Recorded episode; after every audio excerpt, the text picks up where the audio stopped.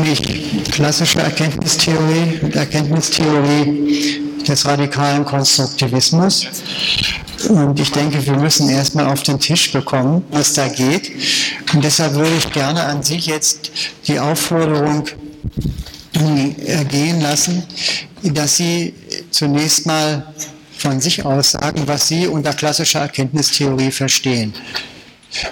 Am besten mit, das können Sie auch benutzen.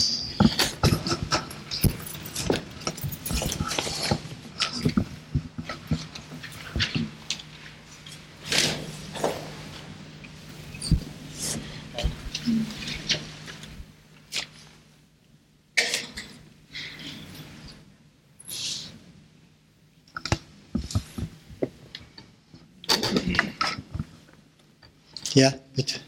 Wollen Sie das? Also ähm, was, was mich an, dem, an der Sache interessiert, ist eigentlich, dass äh, wenn man schon von Erkenntnistheorie spricht, man schon die Differenz von Erkenntnis und äh, Gegenstand der Erkenntnis eingeführt hat und sozusagen der Konstruktivismus womöglich da beginnt, wo Erkenntnistheorie beginnt. Und äh, deshalb wäre äh, die interessante Frage, welche Entwicklung die Erkenntnistheorie hin zu einer äh, Form der Differenzauffassung von Erkenntnis und Realgegenstand gemacht hat, dass sie sich nun radikal begreifen muss. Oder was macht den nicht radikalen oder die nicht radikale Erkenntnistheorie nicht radikal? Können Sie einfach nochmal fortfahren und sagen, was Sie unter nicht radikaler Erkenntnistheorie verstehen? Äh, es wäre erstens kein guter Stil, die Antwort auf meine Frage selbst zu geben. Und zum Zweiten äh, äh, ist es eine Frage und ich habe sie deshalb gestellt, weil mir das auch selbst nicht, äh, nicht ganz klar ist. Äh, ich denke, ein, eine Richtung der Antwort könnte sein, dass die klassische Erkenntnistheorie äh, vielleicht an einer Perfektibilitätsvorstellung sich orientiert, diese Differenz zwar nicht einzuziehen, ihrer immer eingedenk zu sein, aber sich zumindest äh, einer Deckung der beiden asymptotisch zu nähern oder zumindest die Bedingungen anzugeben, warum dies nicht geht, während äh, die Erkenntnistheorie des radikalen Konstruktivismus äh, diese Perfektibilitätsvorstellung nicht hat. Aber das könnte nur eine Fragerichtung sein, noch nicht die Antwort. Ja, darauf möchte ich gleich antworten, denn äh, dem radikalen Konstruktivisten, der hier sitzt, ist es immer ungemütlich, wenn der radikale Konstruktivismus als Erkenntnistheorie dargestellt wird. Deswegen versuche ich, wenn ich auf Deutsch schreibe, immer zu sagen Wissenstheorie. Eben darum, weil das deutsche Wort Erkennen und Erkenntnis stillschweigend voraussetzt, dass da etwas da ist. Das hat der Sokrates im, im also Theetet, im, im TET sehr schön gemacht. Nicht? Der, der Sokrates führt ja seine Schüler immer in Situationen, wo kein Ausweg da ist. Ist zum Teil von ihm konstruiert. Und da kommt er dahin, wo man sagen muss, ja, wenn ich etwas wahrnehme, da muss etwas Wahrnehmbares da sein. Und das ist für mich immer schon gewesen der Anfang des Szenarios, aus dem die westliche Erkenntnistheorie entstanden ist. Da stellt man stillschweigend voraus, dass Erkenntnis eben etwas Erkennbares voraussetzt.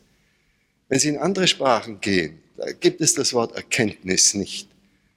Im Englischen haben Sie Knowledge für Wissen und für Erkenntnis und für verschiedene, für Können auch noch. Im Italienischen haben Sie Conoscenza und Sapienza. Keines von denen setzt voraus, dass da etwas vorher da ist, bevor der Erkennende seine Tätigkeit beginnt. Und das ist im deutschen Sprachraum eben besonders schwierig festzuhalten an der an und für sich, finde ich, unschuldigen Absicht, dass man einmal versucht, nachdem die Erkenntnistheorie 2500 Jahre lang immer wieder in dem Paradox gelandet ist, dass man da Wissen haben möchte, von dem man sagen kann, dass es wahr ist, wobei man unter wahr versteht, dass es eben gleich ist wie diese vorher ungewusste Welt, dass man diesen Vergleich nie machen kann. Ich habe das gestern, äh, glaube ich, gesagt, dass der Xenophanes, Xenophanes schon war sich im Klaren, dass dieser Vergleich nicht machbar ist. Schön. 2500 Jahre waren in der Wissenschaft oft mehr als genug, um die Theorie von Anfang an zu ändern, um da an den Grundlagen etwas anders zu machen, zu versuchen. Der radikale Konstruktivismus ist nichts anderes als das. Er schlägt eine Denkweise vor, um aus diesem äh, beinahe ewigen Paradox herauszukommen. Sobald ich das sage, kommen wieder Leute und sagen, also entweder ist der radikale Konstruktivismus richtig oder ist falsch. Das ist unsinnig vom konstruktivistischen Standpunkt aus. Die Frage ist, löst Konstruktivismus die Probleme und die Fragen, die mir eben wichtig sind? Er muss funktionieren. Und das ist auch keine neue Idee. Ernst Mach hat schon gesagt, zwischen Irrtum und Erkenntnis kann nur der Erfolg entscheiden. Das ist kurz und bündig die Grundlage des Konstruktivismus. Lassen Sie mich da noch etwas hinzusagen, und das ist, was ist Erfolg? Da habe ich eben versucht, um von dem Wort Erfolg oder Nützlichkeit wegzukommen, habe ich den Begriff der Viabilität eingeführt. Die Viabilität ist ein komplizierter Begriff. Das ist nicht einfach die Nützlichkeit, sagen wir, im täglichen Leben. Das ist nicht einfach, dass man damit Geld verdient oder so etwas, sondern das hat viele Stufen. Auf der untersten Stufe ist es das Überleben des biologischen Organismus. Auf der obersten Stufe im Begrifflichen ist es die Kohärenz, die Nichtwidersprüchlichkeit der Begriffe und der Systeme, die man aus den Begriffen konstruiert. In der Physik ist es immer schon das Ziel gewesen, eine Theorie zu finden, die möglichst weiten, äh, ein möglichst weites Anwendungsgebiet hat. Das ist ein Wert, der, wenn man will, aus dem Ökonomischen kommt. Denn wenn ich eine Werkzeugkiste habe, dann ist es viel praktischer. Ich habe einen Schraubenzieher, der auf vier verschiedene Schrauben verwendbar ist, als dass ich für jede Schraube einen anderen Schraubenzieher brauche. Kurz gesagt, es, es wird angenehm, wenn man Problemlösungen haben, hat, die sich auf eine ganze Reihe von Problemen ohne allzu große Änderungen anwenden lassen. Meines Wissens verbringen viele Physiker, theoretische Physiker heutzutage schlaflose Nächte, weil sie eben immer noch nicht dahin gekommen sind, für das Licht und die Erscheinungen des Lichts ein Modell zu haben. Da müssen sie immer von einem Modell in ein anderes gehen und die beiden Modelle sind dabei nicht vereinbar. Die verwenden Begriffe, die sich gegenseitig widersprechen. Das ist ihnen furchtbar ungemütlich. Aber da sind die Physiker keineswegs äh, anders als die anderen. Das ist uns allen ungemütlich, wenn wir in den Lösungen der Probleme, die wir lösen können, Widersprüche entdecken. Da versuchen wir dann auf eine höhere Ebene zu gehen, wo sich irgendwie durch irgendeine andere Voraussetzung oder durch andere Ableitungen diese Widersprüche verhindern lassen. Gelingt das, ist das aber keineswegs ein Zeichen, dass man sich dadurch irgendwie der Realität, dieser ontologischen Welt, die außerhalb des Erlebens liegen soll, nähert. Jetzt sind sie alle furchtbar still. Und Machen Sie das am Mikrofon, bitte. Eine Begründung, eine Art von Begründung, warum man eigentlich Widersprüche nicht mag. Warum man Widersprüche nicht mag? Schön. Äh, die erste Begründung habe ich Ihnen, glaube ich, schon gegeben. Das macht die Werkstatt zu kompliziert. Das macht das Denken schwerer, wenn ich da dauernd von einem Modell in ein anderes umsteigen muss, indem ich Grundbegriffe verändern soll. Zweitens, ein zweiter Grund, der ist vielleicht noch grundlegender, ist das, dass für mich beginnt die Rationalität mit der Wiederholbarkeit der Dinge, die wir konstruieren. Ob das nun Begriffe sind oder Begriffsverbindungen oder Theorien, ist immer gleich. Die Wiederholbarkeit macht sie wertvoller. Wir brauchen Wiederholbarkeit aus sehr verschiedenen Gründen. Der erste und vielleicht wichtigste ist der, dass wenn wir nicht Wiederholbarkeit in unserem Denken haben, dann verlieren wir den Begriff unserer, unseres eigenen Selbst. Unser Selbst beruht ja nur darauf, dass wir wiederholen können, was wir gestern gemacht haben. Wenn wir nicht in der Lage sind zu glauben, dass wir gestern uns so benommen haben, wie wir uns heute benehmen, dann hört der Begriff des Selbst auf. Es ist also die Wiederholbarkeit, äh, stellt einen ursprünglichen Wert für mich dar, den ich annehme. Das ist eine Annahme, die der Konstruktivismus macht. Das ist nicht ontologisch. Das ist eine Voraussetzung für die Theoriebildung. Und zum Schluss da noch eine, eine, eine Klage, die ich immer wieder hervorbringe, dass mir scheint, dass seit etwa, ich glaube es ist 1920, 130, ist in der Philosophie äh, die Gewohnheit eingebrochen, dass man Ontologie nicht nur im ursprünglichen, im ursprünglichen Sinn für die Lehre des Seins, des Absoluten, des Ontischen verwendet, sondern auch für Voraussetzungen einer Theorie. Und das ist meiner Ansicht nach ein Unsinn, denn damit äh, kann man nichts anderes tun, als Missverständnisse äh, schöpfen. schöpfen.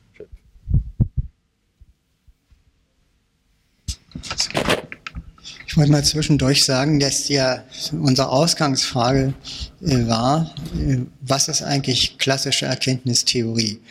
Und da haben wir jetzt bisher nur den Vorwurf gehört, äh, sie sei perfektionistisch, also das ist sozusagen eine Qualifizierung, das lassen wir mal beiseite.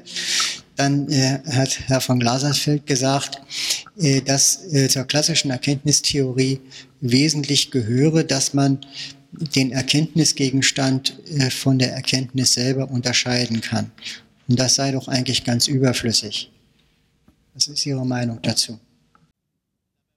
Nur einen Zweifel anmelden. Ich bin kein Philosoph, geschweige denn ein Philosoph-Historiker. Aber ich denke, Ihre Behauptung über die zweieinhalb Jahrtausende Erkenntnistheorie ist insofern falsch, als eine Erkenntnistheorie in dem Sinne, wie wir es nennen und heute verstehen, ist eine Sache der Neuzeit. Es hat keine Erkenntnistheorie in der Antike und im Mittelalter gegeben. Es hat immer die Frage gegeben, was können wir wissen? Und Sie haben ja selber gesagt, Sie ziehen den Begriff einer Wissenstheorie vor. Also ist die Behauptung, dass wir zweieinhalb äh, Jahrtausende Erkenntnistheorie auf Irrwegen haben, die ist historisch gesehen falsch. Äh, aber das geht mich eigentlich nichts an. Das sollen die Philosophen äh, miteinander ausmachen, ob das richtig oder falsch ist. Ich habe ein ganz anderes Problem. Mir scheint, bei dem, was Sie Wissen nennen, ist jetzt übrig geblieben, also Ihre äh, Viability, ich, meine, ich muss das mal englisch aussprechen, da haben Sie es ja wahrscheinlich auch hergenommen, nicht diese Viability, ein Begriff, den ich kenne, das hieß immer, naja, es ist machbar. Ne? Man kann es tun, es bietet sich an und so. Und letztlich ist es praktisch, nicht? It's viable. Und wenn man das also in NATO-Deutsch übersetzt und dann kommt Viabilität raus, ist die Bedeutung im Grunde die pragmatische, die gleiche. Die haben Sie ich würde sagen, die Gangbarkeit. Ja, gang, na gut, ja. Gangbar und machbar, ne? Das Machen ist bei Ihnen an sich wichtiger als das Gehen, weil Sie ja Konstruktivist sind. Aber das macht nichts. Nennen wir es Gangbarkeit. Können Sie ein bisschen langsamer sprechen? Ich habe da Schwierigkeiten. Oh, gerne. Dann kann ich sogar nachdenken. Äh, dann kommt als Kriterium also nicht eine Korrespondenz mit irgendeiner wie immer geachteten äh, Realität, Dingen, die existieren, darüber können wir keine Aussagen machen, sondern das Kriterium, dass etwas äh, letztlich gangbar ist, ist, dass wir damit äh, nicht auf Widerstände stoßen, dass wir damit in äh, unserer Wirklichkeit, nicht in der Realität, in der Wirklichkeit zu Rande kommen und dass es Kohärenz gibt. Das ist, glaube ich, das Entscheidende. Kohärenz also mit äh, anderen äh, Konstrukten und Konstruktionen. Sie haben das Beispiel der Konstruktion von gestern gebraucht, wenn das heutige mit der von gestern übereinstimmt. Das heißt, ich komme an so etwas wie ein geschlossenes, in sich kohärentes System von, nun jetzt würde ich als Psychologe sagen, von Überzeugungen, aber sagen wir ruhig von Konstruktionen. Und das Ganze würde dann Wissen sein schon. Äh, dann frage ich mich, äh, wie unterscheiden Sie dieses von dem, sagen wir mal, ich wäre, sagen wir mal, Hitler hätte gesiegt, ja? Und hätte seine Weltanschauung, nicht wahr, die ja ein in sich geschlossenes System dann allmählich geworden wäre, so ein sehr brüchiges System. Aber nehmen Sie mal diese, diese Idee, nicht wahr, von der die wir heute als Rassismus bezeichnen, in sich völlig stimmig, können Sie jedem beibringen, dass das eine mit dem anderen zusammenstimmt, solange solange es machbar ist. Es ist natürlich machbar. Nicht? Wenn man Rassist ist, kann man also alles, was stört, beseitigen und es ist machbar, es, ist, es bleibt viabel, nicht wahr? Und es bleibt vor allen Dingen kohärent, nicht wahr, mit dem, was ich gestern gedacht habe und auch konsensuell kohärent mit dem, was die anderen Faschisten oder Rassisten denken. Wie gesagt, also ein so ab, nehmen Sie ein besseres Beispiel als das, aber so ein abgeschlossenes ideologisches System, wo jeder dem anderen aus Kohärenzkriterium heraus abnimmt, das, was der sagt, ist das, was ich sage und dann stimmt es ja auch wohl. Ähm, das hat ja nun mit Erkenntnis nichts zu tun. Also so wie wir den Erkenntnisbegriff bisher gebraucht haben und geschweige denn etwas mit Erkenntnistheorie, sondern das ist ein in sich abgeschlossenes, äh, natürlich auch selbstreflektives ideologisches System. Und da es keinen Wirklichkeitsbezug äh, geben muss, von Ihnen aus gesehen, äh, lebe der Faschismus. So. Darf ich Sie fragen, was die Erkenntnis oder was Sie Erkenntnis nennen, gegen den Faschismus hat tun können?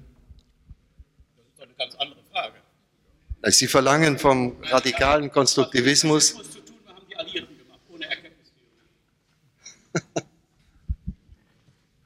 Ja, aber die Frage ist irgendwo doch wichtig, äh, denn es geht ja darum, äh, ob man mit dem radikalen Konstruktivismus jede Basis von Kritik aufgibt.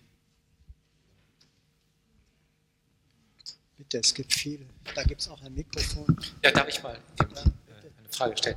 Oder eine Antwort auf Ihre Frage äh, nach dem Wesen der klassischen Erkenntnistheorie. Ich meine, Sie, äh, der Dualismus zwischen dem Physischen und dem Metaphysischen äh, ist ein Wesen der, der äh, Erkenntnis, der klassischen Erkenntnistheorie, die sich auch zweieinhalb Jahre, zweieinhalbtausend Jahre durch die abendländische Philosophiegeschichte hinzieht.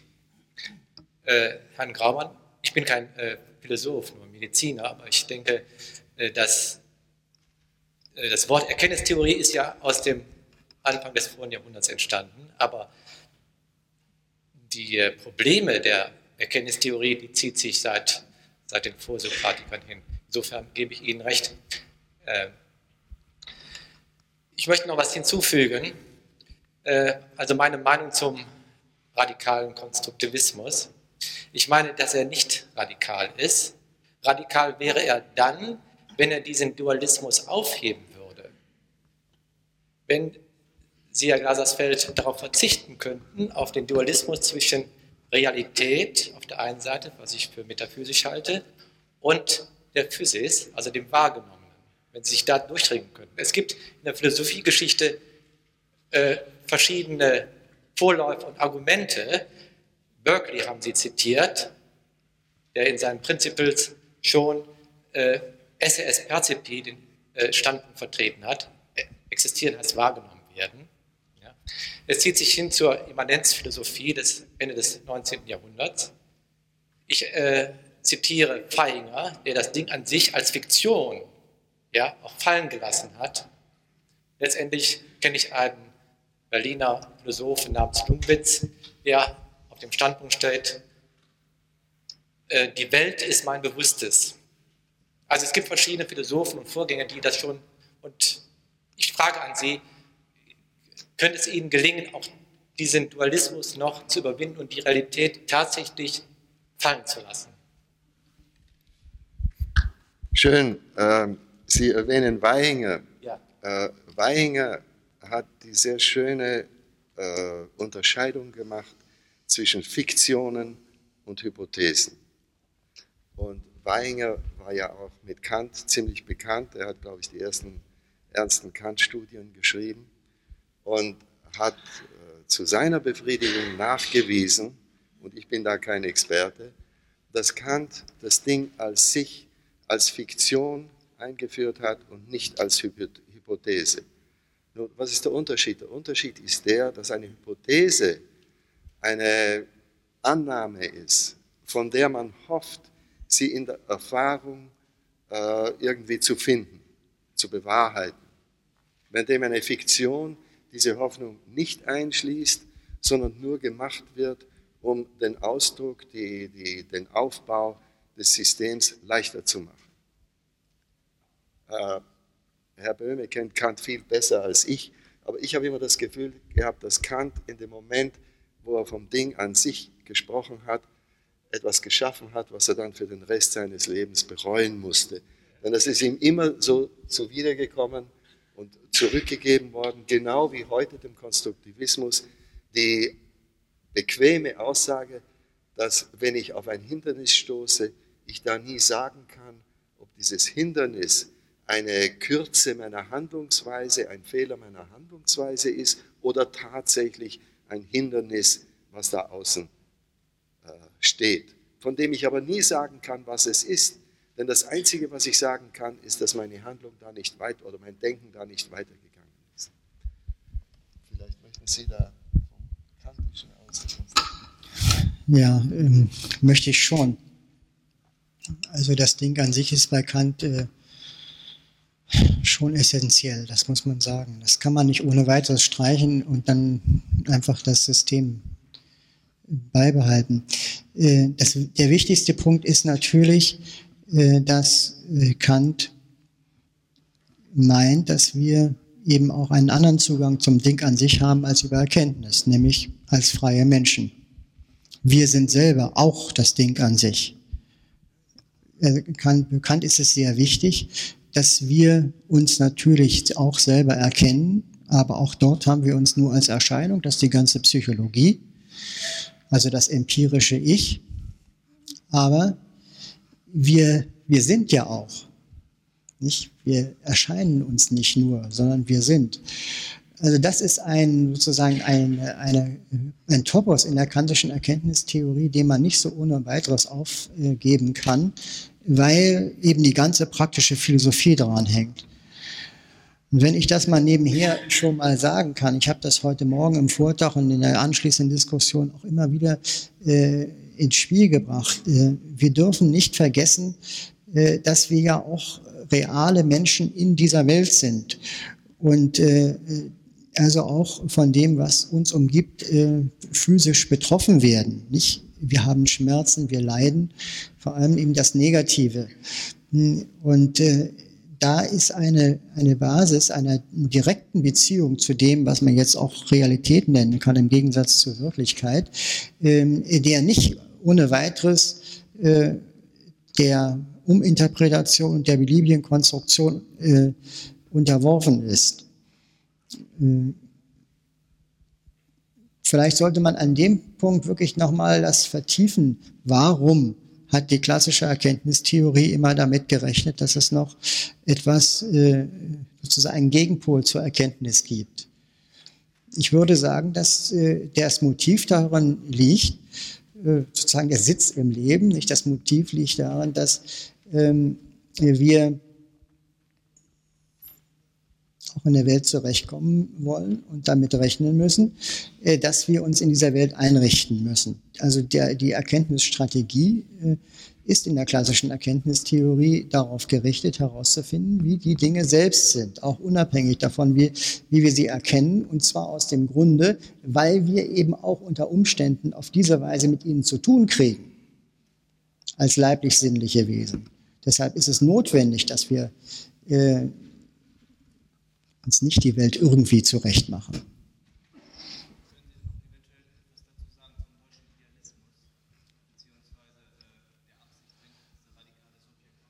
Nein. Also das würde ich auch, ich meine, wir sind hier in einem Workshop, ich will, es, es geht mir sowieso schon äh, zu sehr ins Abstrakte ab, nicht, dass man jetzt also Moainger und Kant und dann ein bisschen Tieteten, der eine kennt das, der andere kennt das, reden wir doch lieber über Äpfel und Häuser und so und analysieren doch mal, äh, was es heißt, dass man sagt, weiß ich, das Haus ist rot, so. ja, einverstanden? Nicht.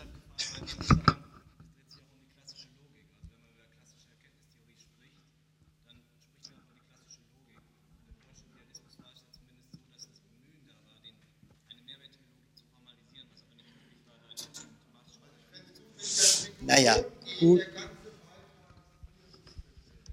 Also gut.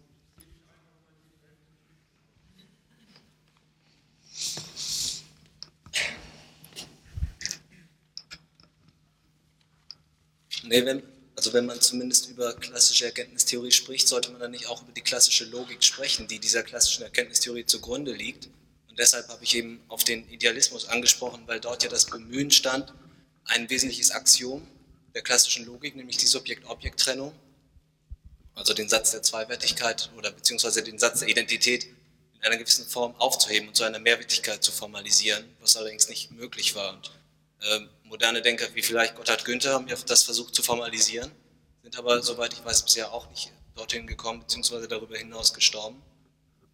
Ähm, und äh, dieser Einwand beziehungsweise diese Überlegung, einen Zusammenhang zu sehen zwischen klassischer Logik mit gewissen Grundannahmen, die davon einfach davon ausgeht, dass Dinge mit sich selbst identisch sind, das wird eben meines Erachtens nach wurde bisher noch nicht reflektiert hier. Ja gut, dann reden wir doch mal einen Moment darüber. Ähm, also was, was bleiben Sie mal dran. Ähm, was, welches Beispiel wollen Sie nehmen? Also der, der Satz von der Identität, dass Dinge mit sich selbst identisch sind? Ja, das hat ja zahlreiche Konsequenzen. Also es hat einmal die Konsequenz, dass ich mich immer nur getrennt vom Objekt denken kann. Das heißt, ich als Subjekt beschreibe meinen Gegenstand, ein Objekt. Auch wenn ich über mich selber spreche, dann muss ich mich ja als Objekt beschreiben. Also diese Beziehung von Subjekt zu Objekt ist ja immer von einer logisch hierarchisch höheren Ebene auf eine Objektebene, auf eine Gegenstandsebene.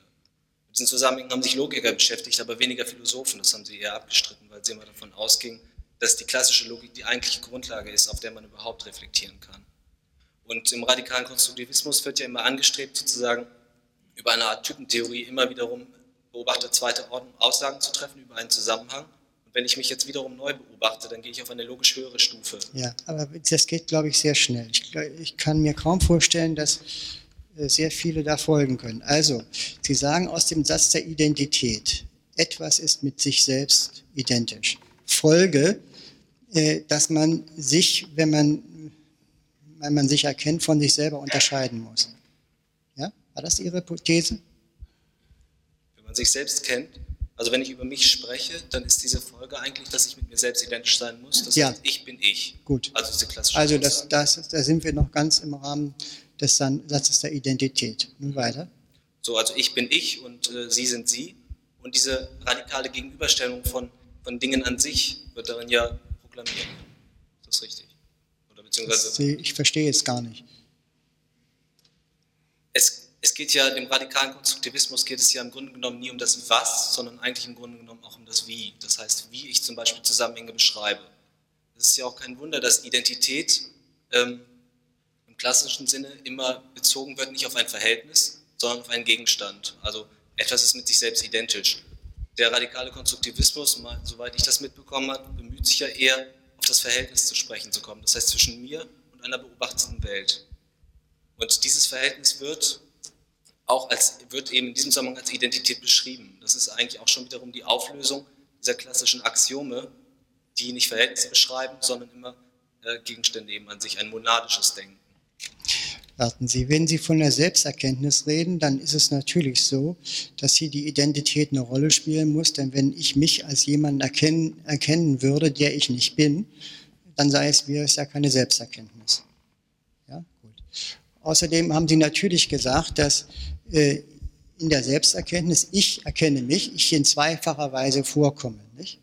Also, ich als Denken und als Gegenstand ja, Betrachtete. Also in dem Satz bin ich in zweifacher Weise gegeben, einmal als Erkennender und einmal als Erkannter. Paradox ist da ja. Ja, ich weiß nicht, ob das so paradox ist. Ich meine, ich weiß nicht, ob Sie äh, irgendeine sinnvolle Formulierung des äh, Satzes der Identität angeben können, in dem das Identische nicht in zwei Weisen gegeben ist. Denn äh, sonst wäre ja gar nichts gesagt.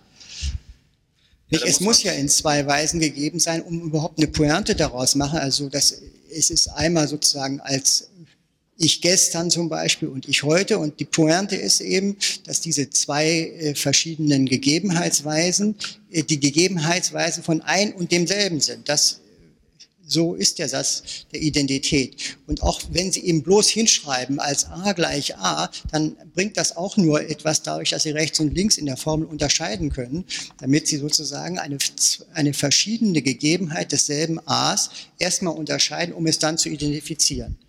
Also da braucht man keine Zwei-Wertologik, keine Drei-Wertologik und gar nichts Besonderes. Äh, das ist die normale, übliche Formulierung des Satzes vor die Identität. Aber jetzt gut, das sind erstmal jetzt die Voraussetzungen. Sie meinen ja, äh, dass es sozusagen eine Schwäche der klassischen Erkenntnistheorie sei, ähm, an dieser Form von Logik festzuhalten. Sie vielleicht gar nicht in Frage Ja? zu stellen oder also weil dieser Bruch mit aristotelischer Logik ist ja ähm, wird ja nicht von auch nicht von Philosophen allgemein unbedingt geteilt. Naja, gut, aber ich meine, ich weiß nicht, was Sie dann unter klassischer Erkenntnistheorie verstehen. Also in dem Zusammenhang eben, was ich gesagt habe, das basiert eben auf der klassischen Logik mit gewissen Grundannahmen. Das, was vorhin eben auch zur Sprache kam, mit diesen Paradoxien oder diesen Selbstwidersprüchen, das, was gestern eben auch den Konstruktivisten vorgehalten wurde, dass sie nämlich, wenn sie das sagen, was wahr ist, falsch ist, beziehungsweise dass, wenn es wahr ist, ist es wiederum auch falsch, also auch umgekehrt. Das war ja sozusagen ein Vorwurf und solche Augenblick, jetzt gehen Sie zum, äh, zum Satz vom Widerspruch über. Ja, es, diese Sätze hängen ja nun alle miteinander zusammen. Sonst würde dieses System ja auch nicht funktionieren. Das ja auch ein, also dieses formale System ist ja auch in sich geschlossen. Ja, also jetzt ist jetzt eine andere Frage, ob man Widersprüche zulassen kann in der Erkenntnistheorie.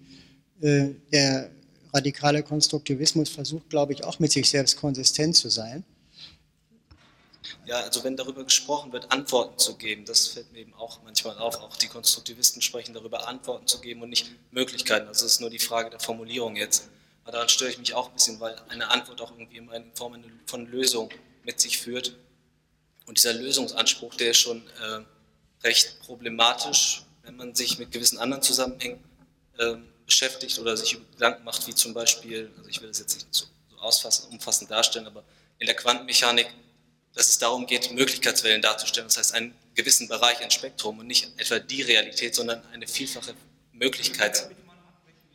Ja, gut. Ich meine, wir haben uns ein bisschen festgefahren, aber es ist wenigstens der Versuch, sich mal irgendwie über, über drei Minuten zu einigen. Bitte. Ich ver- versuche mal ein, äh, ein konkretes Beispiel. Gut, prima. Sie, Sie haben ein Mikrofon in der Hand und ich meine, die dualistische klassische Erkenntnistheorie kann nicht erklären, ob das Mikrofon, äh, Sie haben ein wahrgenommenes, ein visuell wahrgenommenes Mikrofon in der Hand, wo nun die zweite Ebene liegt, also die, real, die metaphysische oder die unabhängig vom Bewusstsein existierende Welt, also bezüglich des Mikrofons liegt. Frage der Identität. Es gibt also meines Erachtens nur eine, nämlich die wahrgenommene Welt. Ja? Im wirklich radikalen, in meinem Sinne monistischen Konstruktivismus gibt es nur ein Mikrofon. Ja? Mich, das Mikrofon, das Sie in der Hand haben, das wir sehen, das Sie auch und ich frage mich, wo ist denn nun die unabhängig vom Bewusstsein existierende Welt, also bezüglich des Mikrofons? Ich denke, das kann der Dualismus nicht beantworten. Das muss der Konstruktivismus auch nicht beantworten. Denn der Konstruktivismus wird nie sagen, dass da ein Mikrofon existiert oder so etwas. Weil, wie ich gestern sagte, der Begriff der Existenz außerhalb der Lebenswelt ist unsinnig. Denn das kann man in den verschiedenen Weisen nahebringen. Nicht? Existenz heißt doch zumindest eine Position in Zeit und in Raum zu haben. Nun, wenn man glaubt, dass es eine bessere, äh, bessere Approaches zu unseren Problemen gibt, wenn wir annehmen, dass Zeit und Raum Bedingungen sind, die wir durch unser Erleben in die Welt setzen, dann ist eine Existenz außerhalb der Lebenswelt unsinnig, weil wir wissen nicht, was das sein sollte. Und Sie haben vorhin Barclay zitiert, der hat das ja sehr schön gesagt. Nur ist leider sein Satz, äh, esse est percipi, ist immer missverstanden worden, weil man glaubte, er sage etwas über das Sein aus. Wenn man das mit einiger Aufmerksamkeit liest, wo er das zum ersten Mal und auch zum zweiten Mal vorbringt, dann ist es ganz klar, dass er vorschlägt, für das Sein eine neue Definition zu machen. Denn er sagt, was es sonst heißen soll, kann ich mir nicht vorstellen, wörtlich. Darum sagt er, von jetzt ab verwende ich das Wort Sein in dem Sinn, dass es sich auf Dinge bezieht, die ich wahrnehme oder wahrnehmen könnte. Und das ist meiner Ansicht nach genau die Definition, die der radikale Konstruktivismus braucht. Aber ich vermeide es, das Wort existieren und sein, soweit das geht, zu vermeiden. Das habe ich jetzt doppelt gesagt. Ähm, Sie müssen mir verzeihen, mein Deutsch ist etwas rostig, weil ich seit 25 Jahren etwa nur ein, zwei Tage im Jahr Deutsch spreche. Dann geht das schlecht. Schön, ich vermeide das, weil es eben immer wieder auf, äh, zu der Situation führt, wo jemand sagt, ja, das hast du ja eben gesagt, das ist so oder das existiert. Und dann kamen, kommen andere Leute, wie der Herr Gröben gestern, der sagte, der Konstruktivismus ist falsch. Woraus ich schließe, dass er annimmt, ich behaupte, der Konstruktivismus sei richtig. Und das ist Unsinn. Das habe ich, glaube ich, in fast jedem Artikel, den ich geschrieben habe, habe ich das klar gemacht. Es ist nicht eine Beschreibung eines Zustandes der Welt oder der Welt überhaupt. Es ist der Vorschlag einer Art und Weise des Denkens, die vielleicht erfolgreich ist. Dieses Gesprächs ist es, dass wir manchmal nicht genau wissen, worüber wir eigentlich sprechen, über radikalen Konstruktivismus oder über klassische Erkenntnistheorie. Sie haben ja vorhin nochmal versucht äh, einzugrenzen, jetzt mal über klassische Erkenntnistheorie zu sprechen und dann hat äh, der Herr hier versucht, auf das Problem der Logik zu sprechen zu kommen, was, mit Recht, wie ich finde. Ich will das nur kurz nochmal aufnehmen.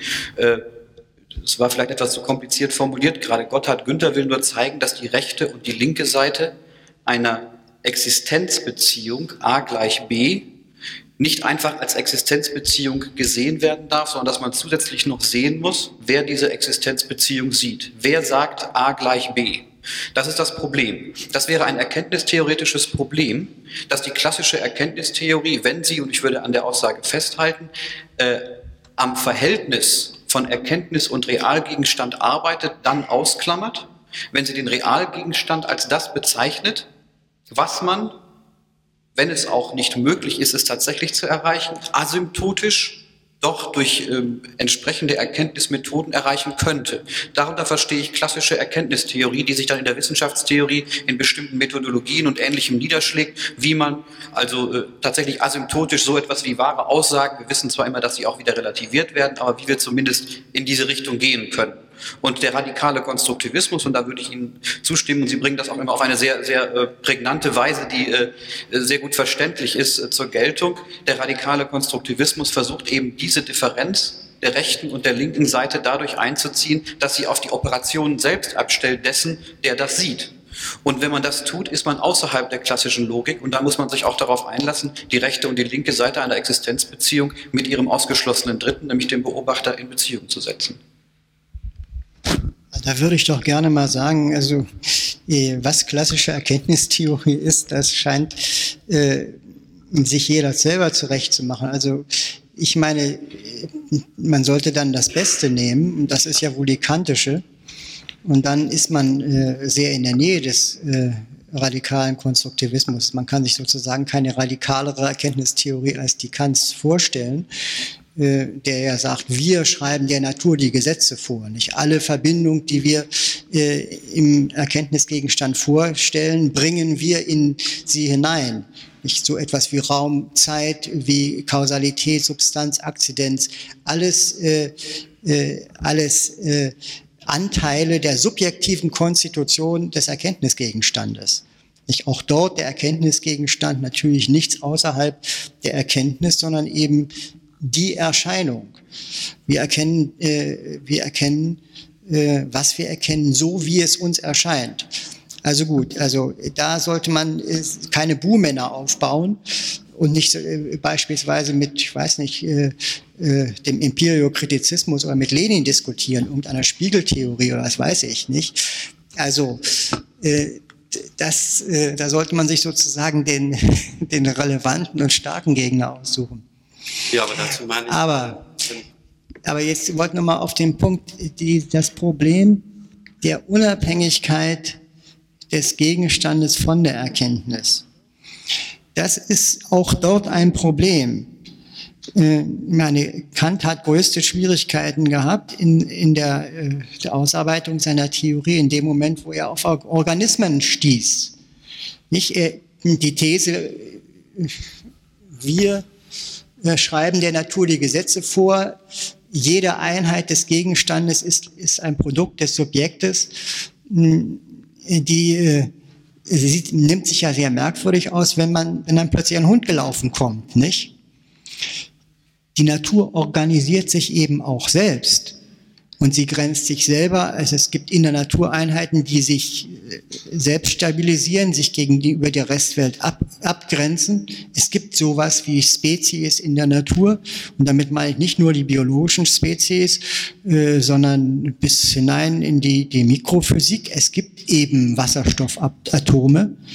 Äh, das heißt Einheiten, äh, identifizierbar sind und die, die sich von selbst bilden. Da ist kein einfaches, vages Gewoge von Energien, sondern das schnappt ein in bestimmte Grundzustände und dann äh, gibt es sozusagen stabile Einheiten wie Wasserstoffatome.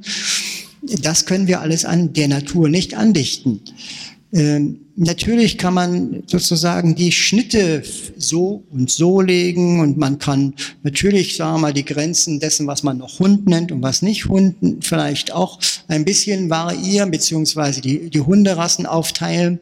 Aber schließlich, man kann keinen Hund mit einer Katze kreuzen, nicht? Jedenfalls tun das die Hunde nicht. Äh, Im Gegenteil, also die haben eine sozusagen, eine innere sozusagen, sie reproduzieren ihre Gattung selbst es gibt Spezies, es gibt Gattungen.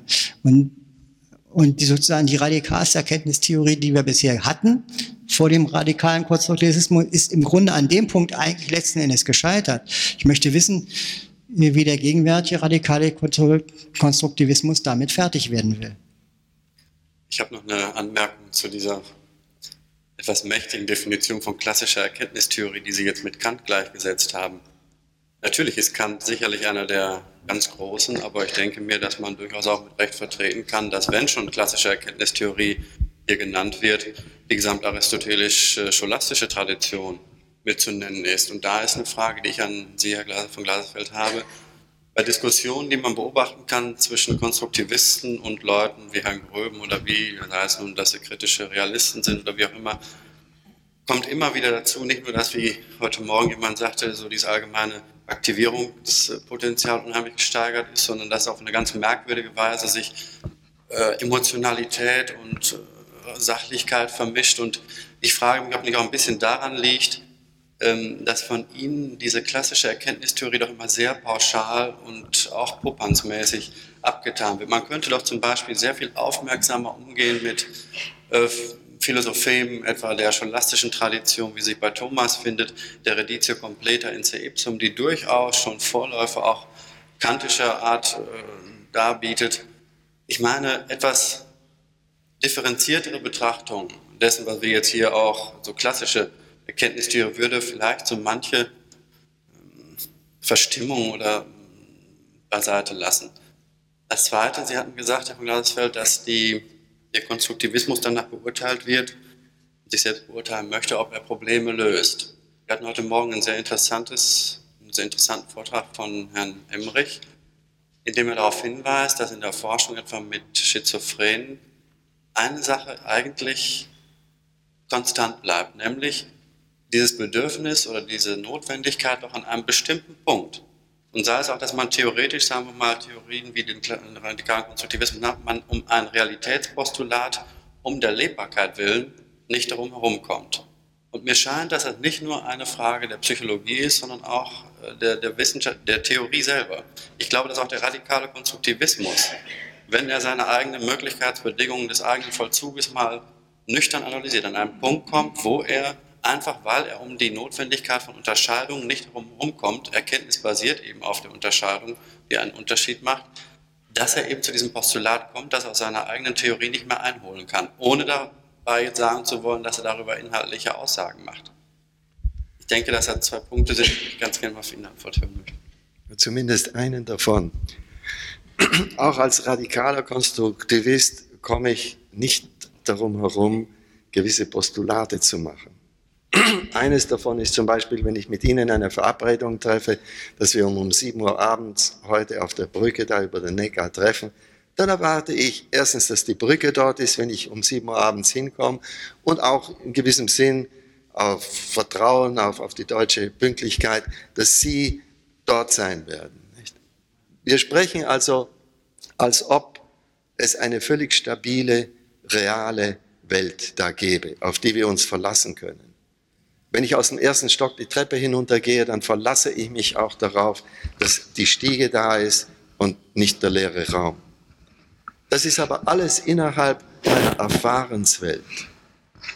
Wenn ich da erklären sollte, was für metaphysische Grundlagen dann nötig sind, um das zu haben, dann sage ich schön, das ist eine metaphysische Geschichte, die Sie mir erzählen, die kann sehr schön sein, die kann sehr brauchbar sein, die kann alles sein, was sie will, aber sie können nie die dem rationalen Gerüst vergleichen, das ich zum Beispiel in der Wissenschaft oder auch im täglichen Leben verwende. Das ist ihr, ich höre das nicht.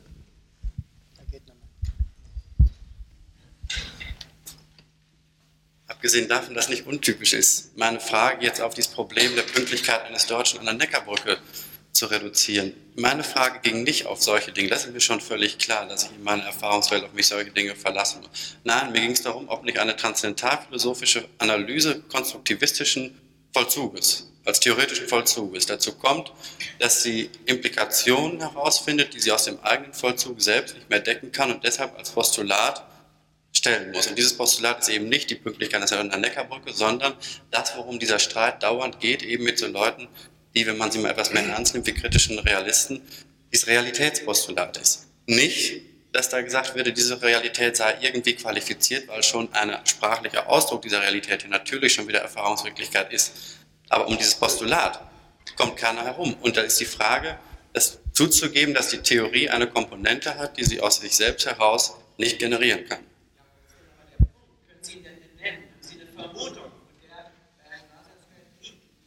Ich denke, das ist kompetentester Mann dafür ist ja nur Glasersfeld, ich das zu sagen. Ich denke, kompetentester Mann für die Antwort ist ja von Glasersfeld. Mir geht es nur darum, die Diskussion. Ich habe jetzt an mehreren Punkten erlebt, ähm, und wenn man den Konstruktivismus mal ernst nimmt, tut es einem mal leid, auf welchem Niveau sich gerade diese erkenntnistheoretischen Diskussionen abspielen. Es geht nämlich immer wieder in diese blöde Gehacke da und dann haben wir doch die Realität und so. Das ist einfach unfruchtbar. Ja, lassen Sie, lassen Sie mich zunächst auf, auf das antworten, denn meine Antwort ist da, dass ich da mit Ihnen völlig einverstanden bin. Es gibt hunderte von Sachen, denen gegenüber der radikale Konstruktivismus überhaupt nichts zu sagen hat. Das sind gewissermaßen, gewissermaßen Hindernisse, die, auf die ich stoße und von denen ich nichts aussagen kann.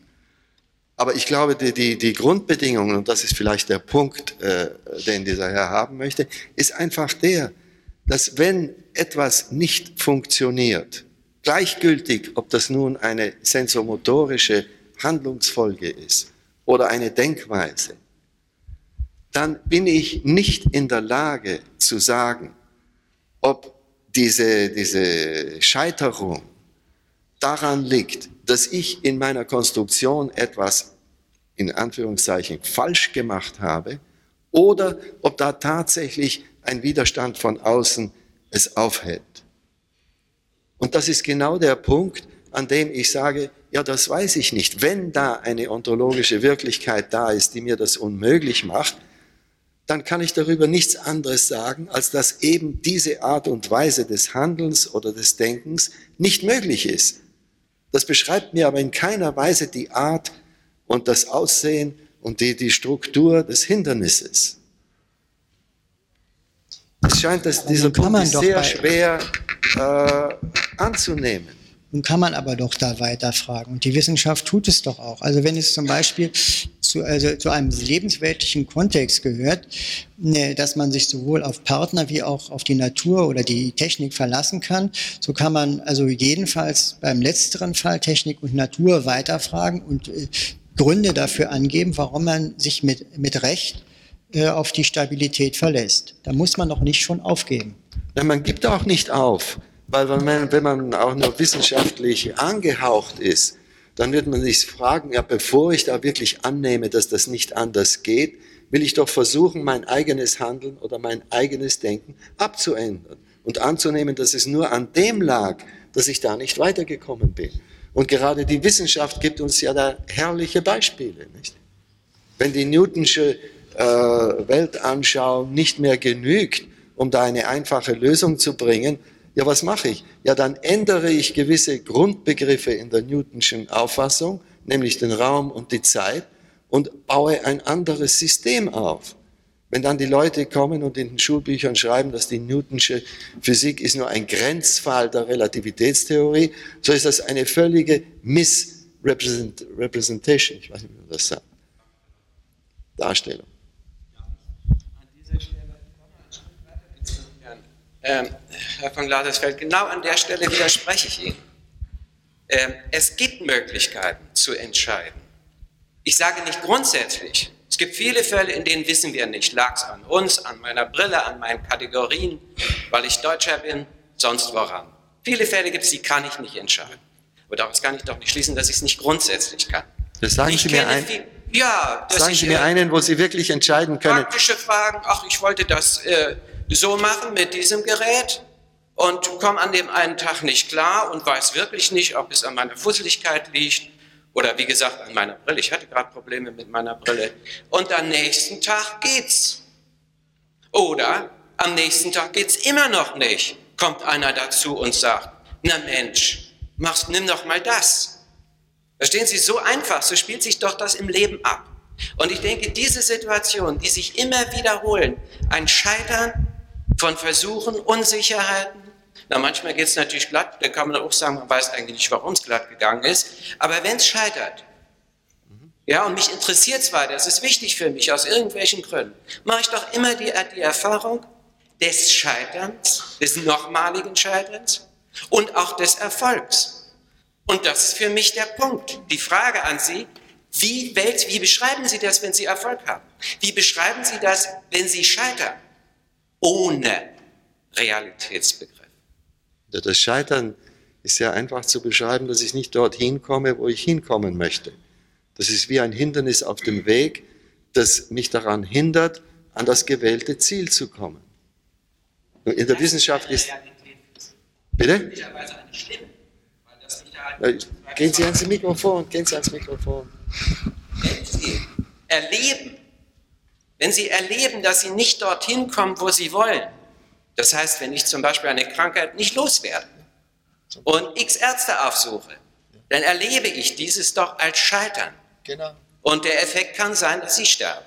Genau. Oder dass ich das Problem halt behalte mein Leben lang. Das und das, ich, ich weiß nicht warum, es kommt mir an dieser Stelle völlig absurd vor. Da, wo ich äh, erlebe, Wirklichkeit erlebe, im Sinne von Graumann, weiter, des Phänomenologen Graumann, Wirklichkeit erlebe. Warum ich an dieser Stelle äh, eine doch nun auch theoretisch wesentliche Stelle, weil an ihr das Scheitern auch von Hypothesen, von Theorien hängen kann. Warum ich an dieser Stelle wir, mir verbieten muss, von Realität zu reden, von etwas, ja, was gegen mich steht, und zwar von draußen, von außerhalb. Oftmals ja eben nicht nur äh, von außerhalb mir gegenüber als individueller Person, sondern gegenüber einem ganzen Volk, möglicherweise der ganzen Menschheit. Ja, ich glaube, kein Konstrukti- Konstruktivist hat Ihnen je verboten, von diesem Gegenstand zu reden, von etwas, was Ihnen entgegensteht. Brenzlig wird es nur, wenn Sie versuchen, diesen Gegenstand zu beschreiben. Und in den Beispielen, das Sie nannten, wissen Sie, was es denn heißt? Wissen Sie denn, was es heißt, zu sterben? Wissen Sie, was der Tod ist? Das kennen Sie doch nur aus der Erlebenswelt. Weiß es heißt. Genau. Das wissen Sie, das haben Sie erlebt.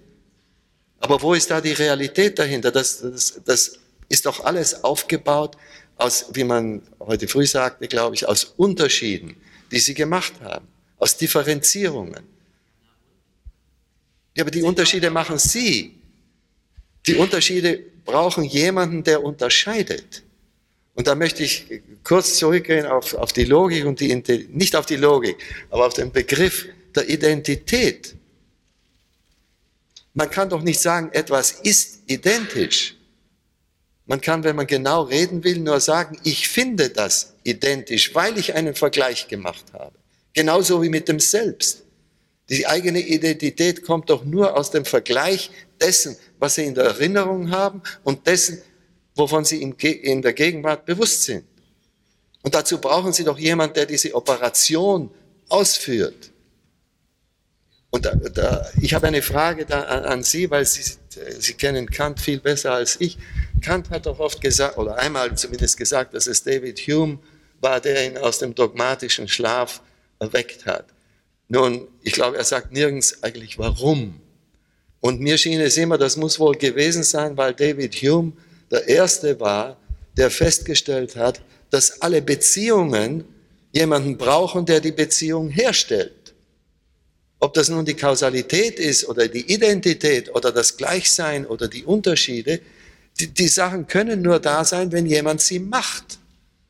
Und ich weiß nicht, ob das die Art und Weise war, wie Kant es meint. Also wenn er Hume ins Spiel bringt, dann denkt er eigentlich nicht so sehr daran, äh, an, an die konstruktive Arbeit des Subjektes, sondern vielmehr an, an den Empirismus. Also der dogmatische Schlummer war natürlich mehr des Rationalismus.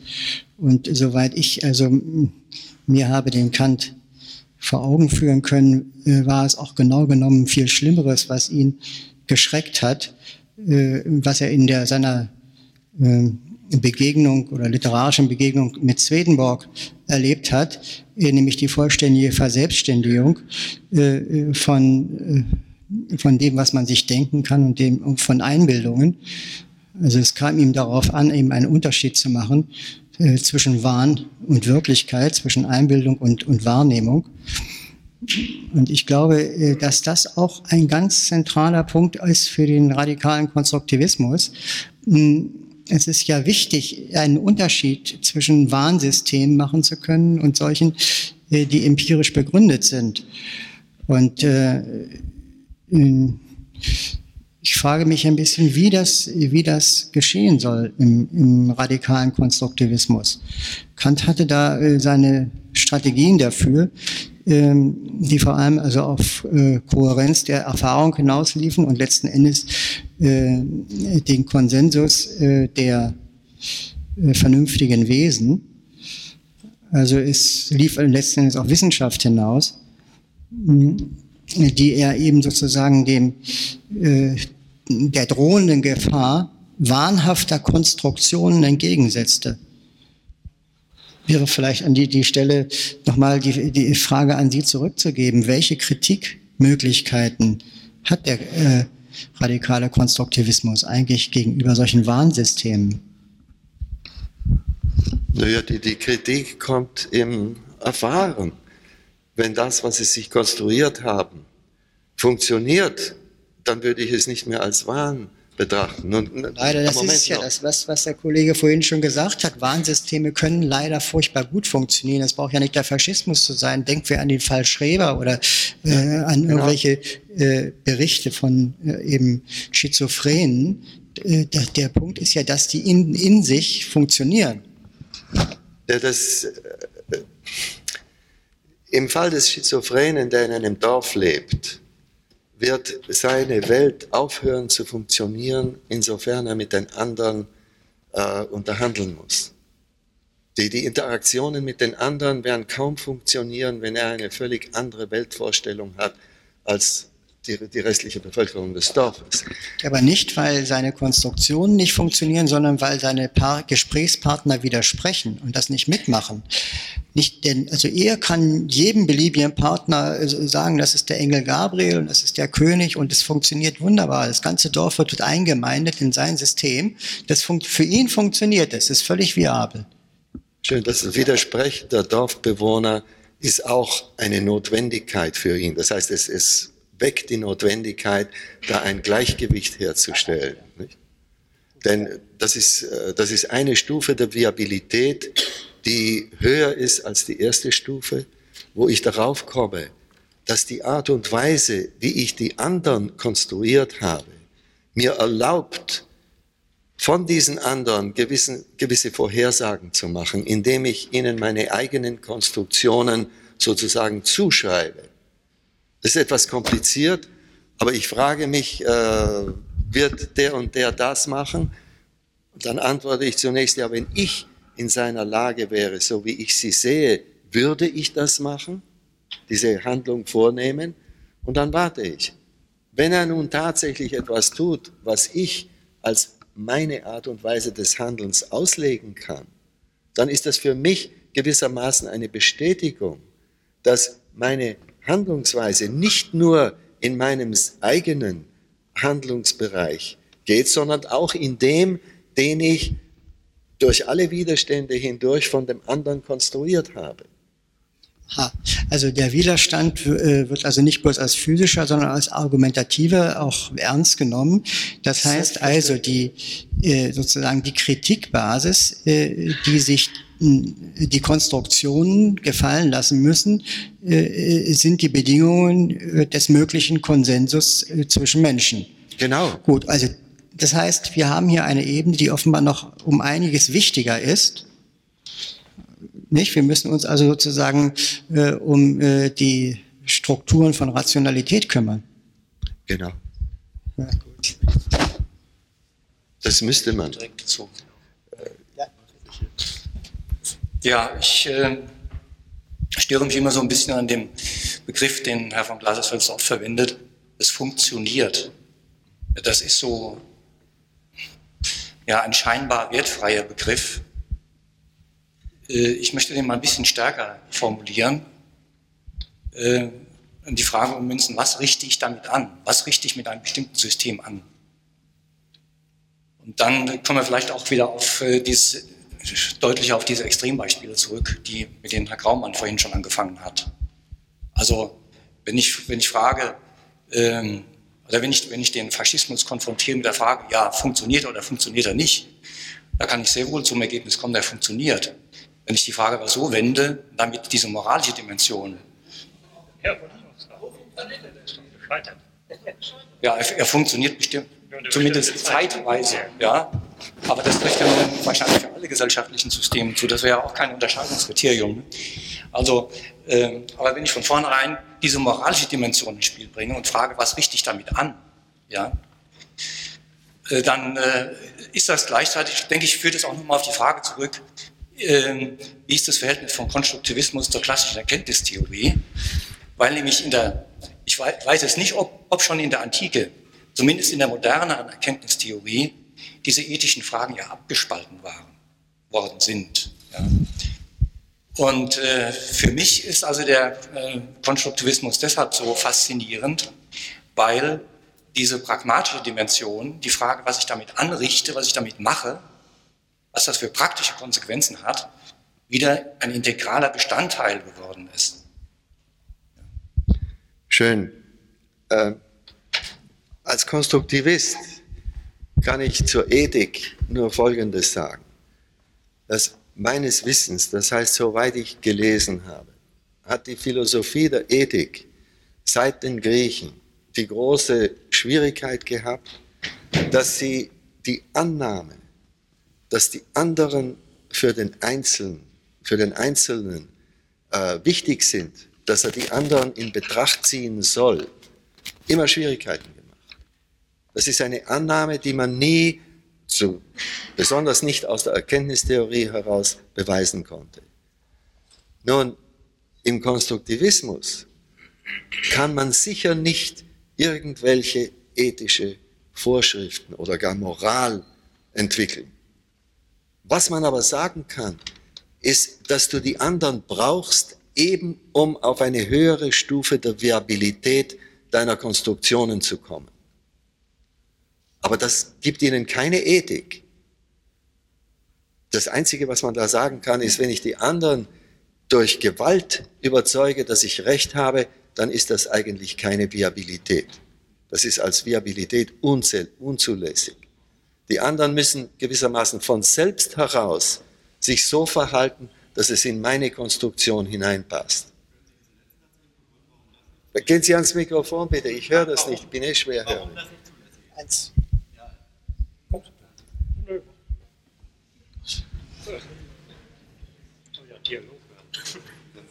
Ja, also diese, warum, wie Sie das jetzt sagen können, denn ich denke, dass tatsächlich äh, auch ohne naturalistische Fehlschlüsse eines der Interessen doch immer war, auch eine Ethik mit zu begründen und von daher auch sich viel Mühe mit einer Erkenntnistheorie zu geben.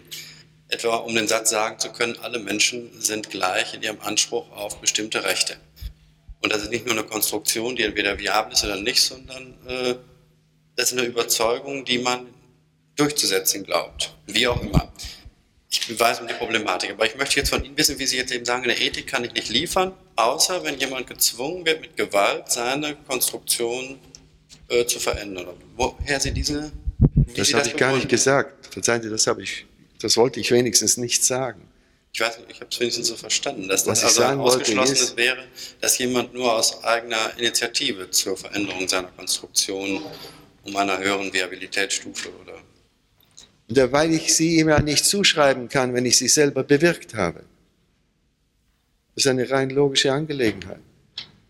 Was? Wenn ich sie zwinge, was weiß ich, durch Gewalt oder mit einem, mit einem Revolver oder was, etwas zu ja. tun, dann kann ich mir ja nachher nicht sagen, ja, er hat das getan und weil er es getan hat, kann ich das als gewissermaßen eine weitere äh, Viabilitätsbezeugung meiner Ideen hinstellen.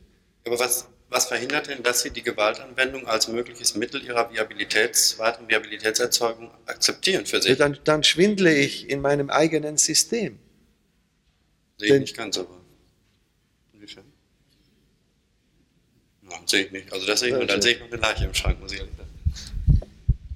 Na, vielleicht kann ich daran anknüpfen. Ich finde, die Sache spitzt sich zu auf zwei Aspekte, nämlich den, funktioniert es oder funktioniert es nicht? Ich glaube, dass Sie aus dieser Differenz äh, fast alles ableiten, was für Sie in der Theorie wichtig ist. Mhm. Die eine Sache wurde jetzt schon öfters problematisiert in Bezug auf Faschismus oder sonst was. Ähm, wenn es funktioniert, ist es okay. Verzeihen Sie, lassen Sie mich da unterbrechen. Es ist nicht, dass ich die Theorie daraus ableite. Ich baue eine Theorie oder mache eine, forme einen Begriff und dann schaue ich, ob der funktioniert im äh, Kontext, im Kontext meiner Zielsetzungen. Die Theorie kann ich wie ein Dichter erfinden. Ja, gut. Warten Sie, da möchte ich auch noch was dazwischen sagen. Also, wir waren doch schon einen Schritt weiter. Es geht nicht bloß darum, auch dem Konstruktivisten nicht bloß darum, eine Konstruktion der Welt, äh, mit der er gut fährt, zustande zu bekommen, sondern auch eine, die konsensfähig ist. Und in diesem Anspruch ist unterstellt, dass also bestimmte Grundnormen der Rationalität anerkannt werden da, so weit waren wir. Beispielsweise würde ich vermuten, dass der Satz vom Widerspruch bereits schon eingeschlossen ist, äh, denn äh, wenn äh, jemand, wenn zugelassen wird, dass man sich selbst widerspricht, dann ist natürlich sowieso was wie Konsens eh nicht möglich. Also das könnte man ausbauen. Also ich glaube, Ihre Unterstellung, äh, jede Konstruktion ist gleichberechtigt, wenn sie bloß funktioniert, ist bereits schon ad acta. Ja, darauf wollte ich auch eigentlich nicht zu sprechen kommen, sondern auf die andere Seite, nämlich wenn es nicht funktioniert, wenn es nämlich scheitert. Und aus diesem Scheitern, meine ich, beziehen Sie den Punkt der Realität. Ich muss leider nochmal auf das zurückkommen und auch auf den Herrn zu sprechen kommen, der sich äh, als Arzt ausgegeben hat und doch philosophisch geredet hat, nämlich, dass er meinte, dass man auf diese Realität verzichten könnte. Und ich möchte daran anschließen und sagen, ich glaube nicht, dass Sie aus dem Begriff des Scheiterns auf eine Realität schließen können. Denn alles Scheitern ist für mich innerhalb der äh, Erlebenswelt oder wie man es auch immer sagen will, der Wirklichkeit konstruiert. Wenn ich gegen eine Wand laufe, wie Sie es gestern als Beispiel genannt haben, dann muss ich das konstruieren. Also da, da ist nichts Widerständiges, das mir, äh, das unabhängig von mir existiert, sondern es ist eingenommen äh, in, innerhalb meiner, meiner Wirklichkeit. Und ich glaube nicht, dass man von dem Begriff des Scheiterns auf eine subjektunabhängige Wirklichkeit schließen kann. Deswegen möchte ich mich dem, dem Herrn anschließen und sagen, lassen wir es einfach fallen. Sonst ich hatte. Und Schopenhauer war der, der hinterher, oder Jacobi oder beide, der gesagt hat, da ist ein Kausalschluss drin, also eine Anwendung einer Kategorie, die zur subjektiven Wirklichkeit gehört, auf etwas, ja, was es nicht sein soll. Und da wird es irgendwie unsinnig, finde ich. Ja, das, äh, das ist mir sehr recht, wenn Sie das sagen. Ihnen ist ich, alles recht. Mir ist es sympathischer anzunehmen, dass wenn ich in die Wand laufe, Da kann ich nicht sagen, ob das meine Schuld der Konstruktion ist oder ob da tatsächlich etwas vorhanden ist, das diese Konstruktion da scheitern lässt. Das, ich, ich möchte diese Frage nicht auf der einen Seite beantworten. Ja, egal wie man sie beantwortet, man beantwortet sie. Und damit hat man irgendwas gemacht in seiner subjektiven Wirklichkeit. Warum, warum braucht man da noch eine andere? Ich habe das Gefühl, wenn Sie das tun, dann haben Sie doch Schwierigkeiten äh, mit der Idee, dass jeder sich ja die Welt konstruieren könnte, wie er wollte. Nein, da möchte Warum ich einen nicht? anderen Punkt anschließen. Da muss man sich einigen auf eine Wirklichkeit. Und Das ist nur so- eine soziale Funktion von, äh, von Verständigung. Aber das ist, glaube ich, äh, nicht das, was man aus dem Theorieansatz leiten kann, den Sie vorschlagen. Also darf ich nochmal. schön, um, um das abzuschließen. Ich, ich glaube, Sie äh, möchten da dieselbe Art und Weise des Arguments verwenden, die Maturana verwendet. Und das, das ist sehr schön, machen Sie das ruhig. Es ist nicht die, die mir sympathisch ist. Weil ich sage mir das auch auf einer einsamen Insel, äh, wo ich die Sprache, wo ich als Kind ausgesetzt wurde und die Sprache nie gelernt habe, kann ich dennoch über meine eigenen Konstruktionen reflektieren und mich fragen, ob die nun funktionieren oder nicht. Aber das ist eine, eine andere Diskussion. Ich möchte nochmal sagen, dass das, äh, äh, was man konstruiert bei diesem Zusammenstoß mit der Wand, natürlich nur äh, die Art ist, wie man das deutet und äh, wie, man, äh, wie man es benennt. Aber dass da was passiert ist und äh, das äh, steht nicht zur, nicht zur Disposition. Ähm, insbesondere wenn es sozusagen mit physischer Verletzung und Schmerzen zu tun hat. Äh, Man kann Schmerzen nicht beliebig wegdiskutieren oder durch Umbenennung oder so weiter aus der Welt schaffen.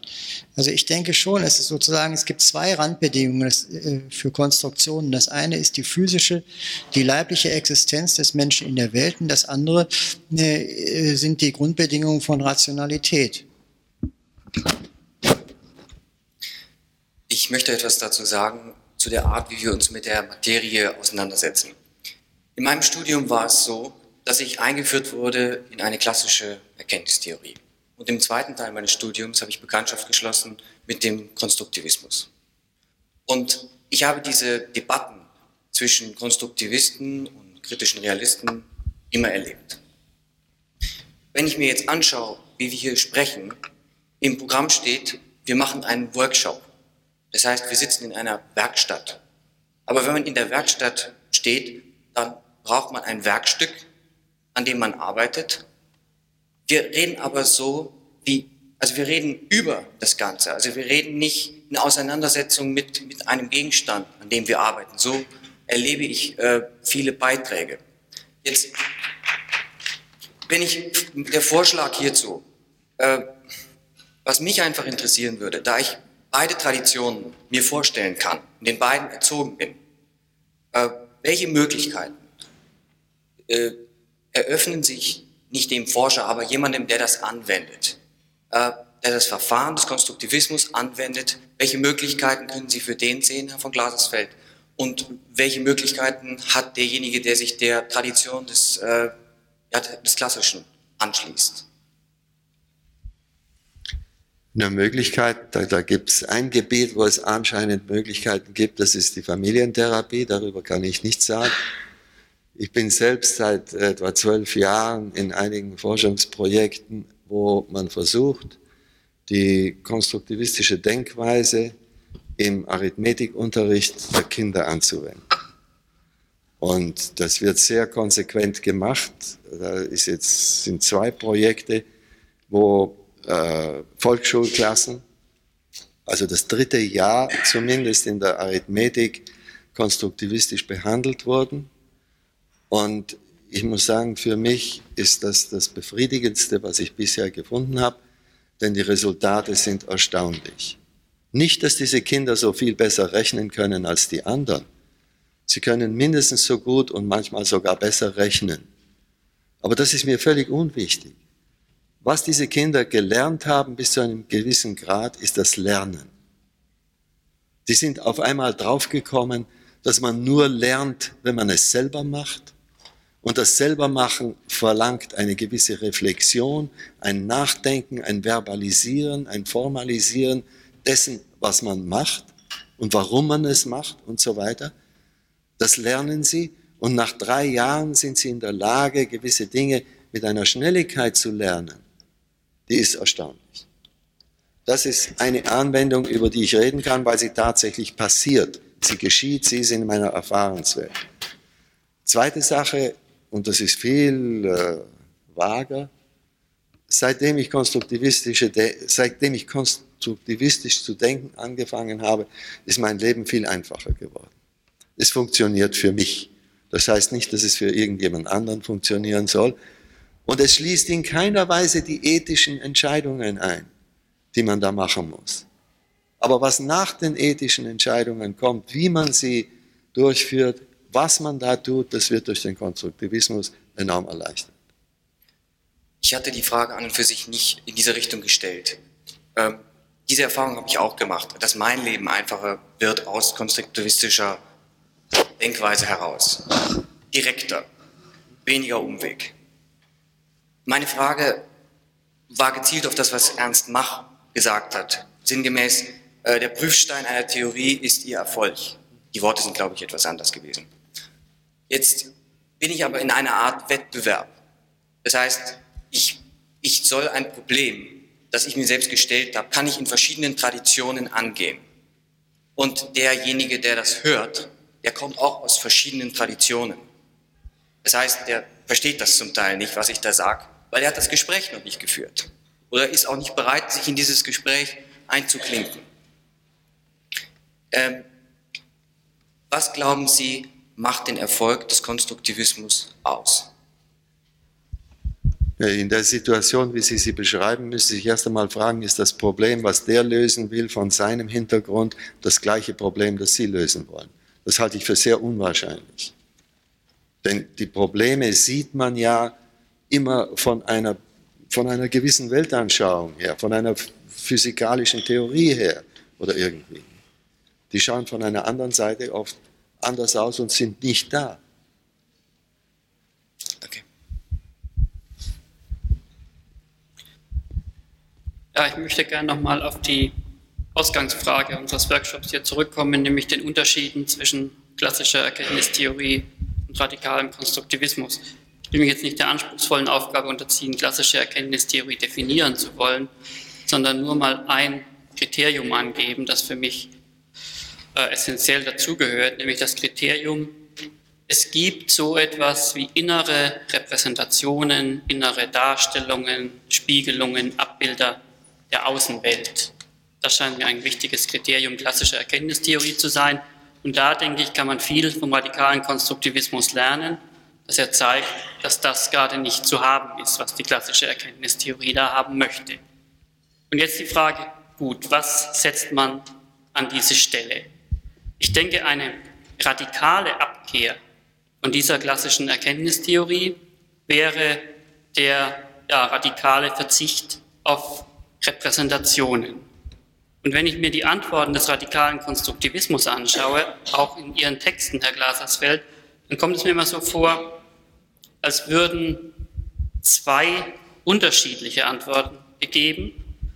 Eine davon in diesem radikalen Sinne, wie ich das gerade gemeint habe, eine Abkehr des Repräsentationsbegriffs und eine, die mir so vorkommt, da wird nur der Repräsentationsbegriff ein wenig abgeschwächt. Die radikale Antwort scheint mir die zu sein. Wissen repräsentiert nicht, sondern orientiert. So etwas kommt bei Ihnen vor oder auch Ihre Zustimmung zu dem Machschen Satz, was Sie am Anfang gesagt haben. Äh, die Unterscheidung zwischen Irrtum und Erkenntnis liegt im Erfolg. Das scheint mir ein ganz klares, nicht repräsentationalistisches, philosophisch-pragmatisches Kriterium für Wissen, Erkenntnis zu sein. So, dann gibt es aber auf der anderen Seite immer wieder so Bemerkungen der Art, ja, unser Wissen beruht auf, oder so ähnlichen Formulierungen, unseren Erlebnissen. Da kommt es mir so vor, da ist wieder ein Repräsentationsbegriff im Spiel, nur es geht nicht mehr um die Repräsentation der Außenwelt, sondern das hört sich jetzt so an, unser Wissen repräsentiert unsere Innenwelt, unsere inneren Zustände. Und mir scheint zwischen den beiden Kriterien einmal das, was zwischen unseren Wissensansprüchen entscheidet, ist der Erfolg und zum anderen ja das, was zwischen unseren Wissensansprüchen entscheidet, ist, inwieweit sie unsere Erlebnisse repräsentieren. Da scheinen mir zwei grundverschiedene Antworten zu sein und die letztere mit diesem schwächeren Repräsentationsbegriff scheint mir sehr viele der Probleme äh, zu enthalten, die auch schon der klassische Repräsentationsbegriff enthält. Also meine Frage, äh, wie ist es mit der radikalen Verabschiedung von Repräsentationen im radikalen Konstruktivismus? Die Verabschiedung betrifft in keiner Weise das, was ich Präsentationen nennen möchte. Das sind Vorstellungen.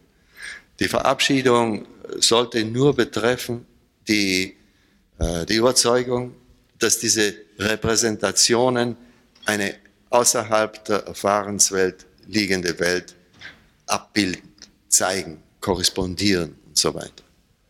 John Mark Baldwin, der einer der Lehrer und, und äh, Quellen für Piaget war, hat gesagt, man sollte immer von Presentations und Representations sprechen.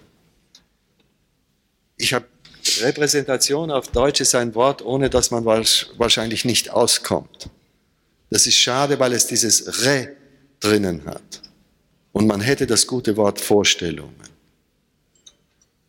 Der Konstruktivismus, die ganze Wirklichkeit, die ich habe, die aus meiner Erfahrenswelt aus, aufgebaut worden ist, das sind lauter Präsentationen. Das sind lauter Programme, Subprogramme, Routines, Bilder, was, was immer Sie das, wie immer Sie das nennen wollen. Das ist die Welt, in der ich lebe, ist die einzige Welt, die ich kenne. Das, wogegen, sich man als, wogegen man sich als Konstruktivist wehrt, ist die Annahme, dass weil diese Welt in gewissen Beziehungen so schön funktioniert und weil da so vieles glatt geht, bei weitem nicht alles, aber vieles, muss sie doch irgendwie so sein wie die Welt außerhalb.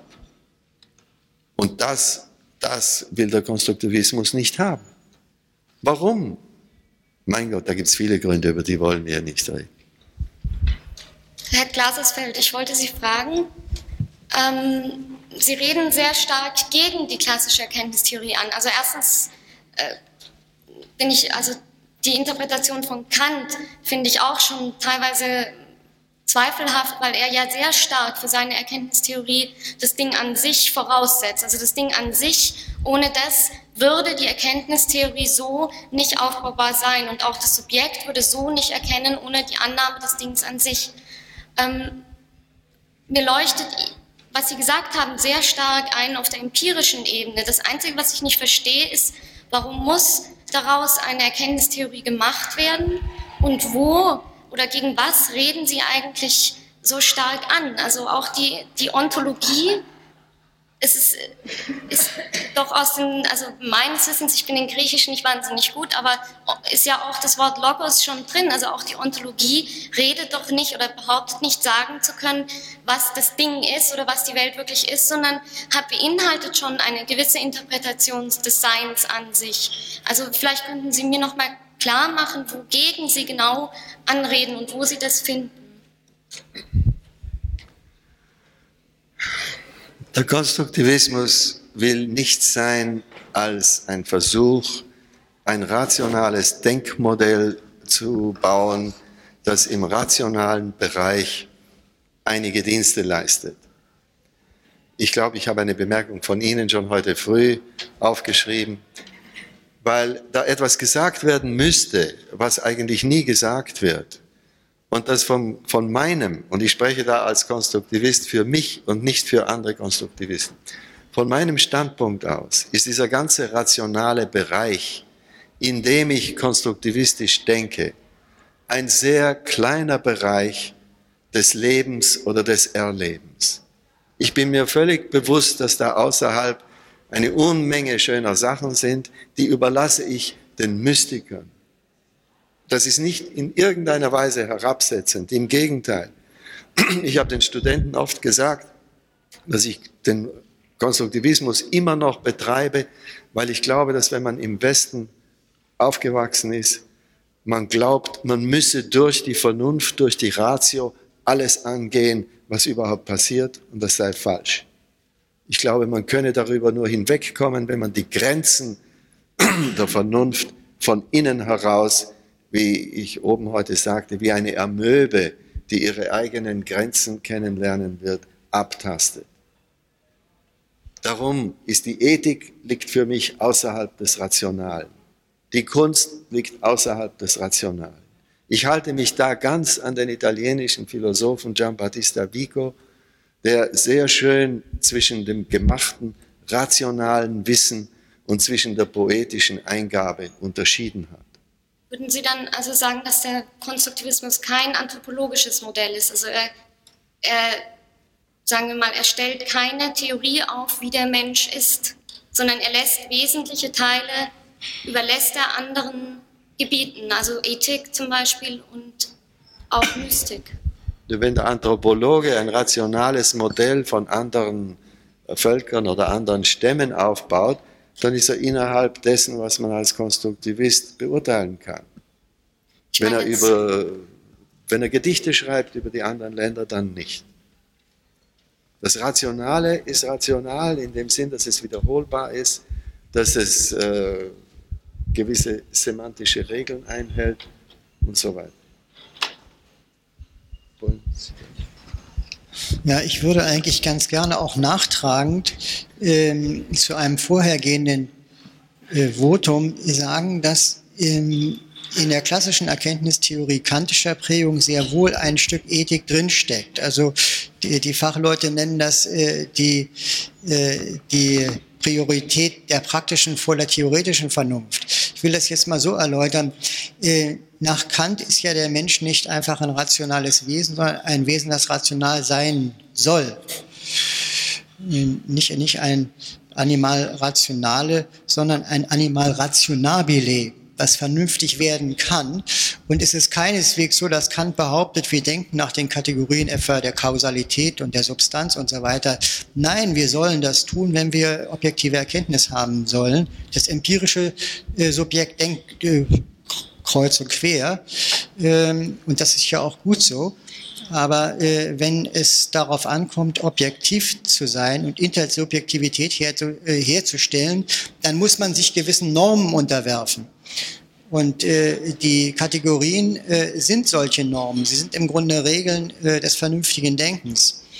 Und ich denke, dass wir vielleicht jetzt äh, zumindest mit Kant, also klassische äh, äh, Erkenntnistheorie und äh, Konstruktivismus, doch ein Stück weit angenähert haben, zumal eben auch Herr von Glasersfeld eben äh, auf die Wichtigkeit rationaler Normen äh, in der Auseinandersetzung über alternative Konstruktionen hingewiesen hat.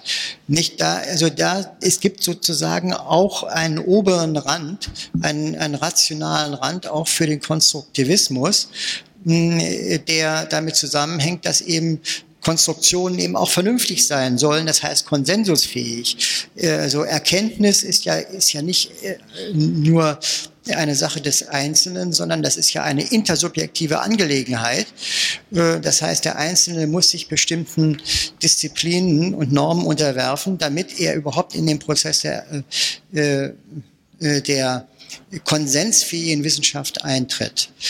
Also ich denke, da haben wir auch schon diesen, äh, diesen Rand markiert, den Sie sozusagen von innen erkunden wollen. Und wir auf der anderen Seite eben, was er jetzt Mystik genannt hat. Naja, aber die Mystik fängt ja an, wenn man schon gegen die Wand läuft, nicht? Da, wir sind ja sozusagen auch Alltagsmystiker. Wir haben eben auch eine nicht rationale Beziehung zur Wirklichkeit.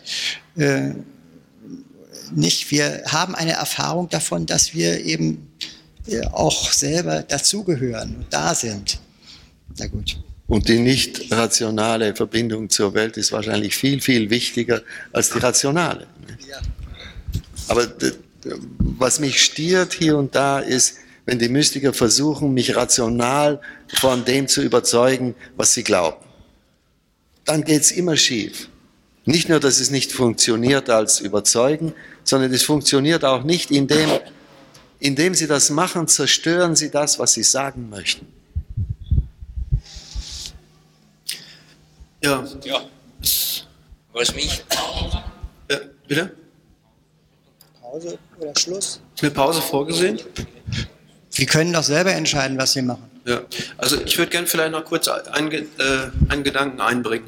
Es wurde vorhin zunächst mal gesagt, es würden verschiedene Weltbilder gegeneinander stehen und da wurde der Konstruktivismus als weiteres Weltbild bezeichnet. Ähm, dann der zweite Punkt, ähm, so auf der persönlichen Ebene, wo ich eigentlich immer viel lieber drüber rede. Ich bezeichne mich als konstruktivistisch denkenden Menschen, tue aber ganz normale Alltagsdinge, die für mich auch ganz plausible Erklärungen haben, wo dann auf die Frage kommt, wie kannst du das einfach tun, wo du doch sagst, es sei alles konstruiert. Und für mich die Erklärung ist die, dass Konstruktivismus sowas wie eine Metatheorie ist. Also eine Theorie, die eigentlich eine Theorie über andere Theorien ist und insofern ähm, ich natürlich geringe Teile meines Lebens konstruktivistisch denken verbringe, nämlich darüber nachdenke, wie ich denke. Und insofern die, äh, der Konstruktivismus eine Meta-Erkenntnistheorie vielleicht wäre, wenn man das so bezeichnen wollte. Also das war mal eine Frage, ob Sie sich an einem solchen Gedankengang anschließen können. Und eine zweite Frage, die ich habe, ähm, es hat sich in den letzten Jahren so wenig getan. Für mich war der Konstruktivismus eigentlich immer so plausibel, dass ich gedacht habe, das ist es und das muss innerhalb von zehn Jahren doch äh, größere Kreise schlagen. Ähm, sehen Sie, Herr von Glasersfeld, äh, vielleicht irgendwelche Zusammenhänge, die ich nicht sehe, warum das nicht passiert? Ich bin, ich bin sehr zufrieden, kann ich nur sagen. Der Konstruktivismus hat in den letzten zehn Jahren meiner Ansicht nach große Fortschritte gemacht, eben dadurch, dass er angewendet wird in, in der Familientherapie, in der Erziehung, in ganz verschiedenen Orten, manchmal auf ganz verschiedene Weisen, aber immerhin, es sind Anwendungen und, und das ist für mich ein enormer Fortschritt. Vor zehn Jahren gab es das überhaupt nicht. Das Zweite, äh, ich verstehe nicht, warum Sie in den Angelegenheiten Ihres täglichen Lebens, die gut ablaufen, wo nichts Schlimmes passiert, äh, warum verleugnen Sie da den Konstruktivismus? Das sind doch Sachen, die Sie eben gut konstruiert haben. Dass Sie konstruktivistisch zu denken anfangen, das tun Sie natürlich nur, wenn es nicht gut geht, wenn es schief geht, wenn etwas runterfällt oder wenn die Sache zerbricht. Nicht? Dann sagen Sie sich, da muss ich zurückgehen und anders konstruieren. Ich hätte eine Frage zu äh, Verhältnis zum kritischen Rationalismus.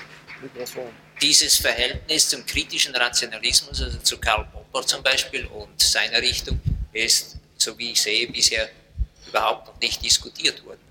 Ich sehe aber bestimmte Ähnlichkeiten zwischen dem radikalen Konstruktivismus und der Popperschen Auffassung, nämlich darin erstens, dass auch Popper so etwas wie eine Realität allenfalls postuliert, hypothetisch postuliert, nämlich, er sagt das in einer Metapher, wir befinden uns in einem dunklen Raum und suchen einen schwarzen Hut, von dem wir nicht einmal wissen, ob es ihn überhaupt gibt.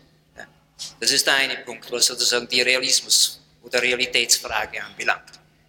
Der zweite Punkt ist, äh, ich sehe bestimmte Ähnlichkeiten zu äh, äh, dem Anstoßen bzw. Passen und auch Fit verwenden Sie in Ihren Publikationen. Sie zitieren eine darwinistische Auffassung irgendwie an, kommt mir vor. Und auch Popper hat in der Was für eine Auffassung? eine darwinistische Auffassung, nämlich der Hypothesenelimination, der Selektion der Hypothesen über Falsifikation. Und da hätte ich die Frage, äh, wie sehen Sie dieses Anstoßen? Ist das analog der Falsifikation, also dass man Hypothesen möglichst scharfen Prüfungen und Widerlegungsversuchen aussetzen soll? Erstens müssen die Hypothesen empirischen Gehalt haben, das heißt eine Menge von Sätzen haben, die ableitbar sind, ähm, die sozusagen verboten sind durch die Hypothese. Also dass man zum Beispiel alternative Hypothesen, die behaupten, die das behaupten, was die Hypothese verbietet, aufstellen kann, dann diese Hypothese testen. Damit wird die andere Hypothese widerlegt. Sehen Sie da eine Möglichkeit, also das, die, die Falsifikationsrichtung und die zweite nämlich, wie ist es mit der Bestätigung? Die Bestätigung von Hypothesen ist sind die Bestätigung von Hypothesen auch sowas wie Konstruktionen, nämlich dass die Begrifflichkeit erstens durch die Hypothesen geschaffen wird, ne, so dass äh, die Ereignisse, die eintreten sollten, dadurch irgendwie klassifiziert, äh, beschrieben, intentional beschrieben sind. Ne? Und dann geht man auf die Suche, ja, tritt das ein oder tritt es nicht ein. Ähnlich bei der Falsifikation. Sehen Sie da bestimmte Ähnlichkeiten zu Poppers Ansatz? Äh, darauf möchte ich ganz kurz antworten und dann Herrn Böhme äh, bitten, äh, der, der Popper ja sicher kennt, wie von seinem Standpunkt aus der radikale Konstruktivismus von Popper sich unterscheidet. Für mich ist die Hauptunterscheidung die, dass Popper in äh, Conjectures and Refutations, ja. ich weiß nicht, wie das auf Deutsch hieß, ja. Ist vielleicht die Übersetzung meines Wissens. Sind wir noch in Englisch, Conjectures and ja. Refutations. Auf jeden Fall, da ist ein längeres Kapitel drin und das ist meiner Ansicht nach die beste Analyse und Beschreibung des Instrumentalismus. Ja. Da hat er Barclay und, und Mach und verschiedene andere. Es ist die fairste, schönste, klarste Beschreibung des Instrumentalismus. Am Ende des Kapitels möchte Popper argumentieren, dass das aber doch nicht die richtige Art und Weise zu denken ist. Und das einzige Argument, was er vorbringt, ist, dass er glaubt, für die Wissenschaft wäre das eine ungünstige äh, Grundlage. Schön, das mag so sein, obwohl ich auch das nicht glaube. Aber er, er ist nicht imstande, gegen den Instrumentalismus ein, sagen wir, logisches oder philosophisches Argument zu bringen.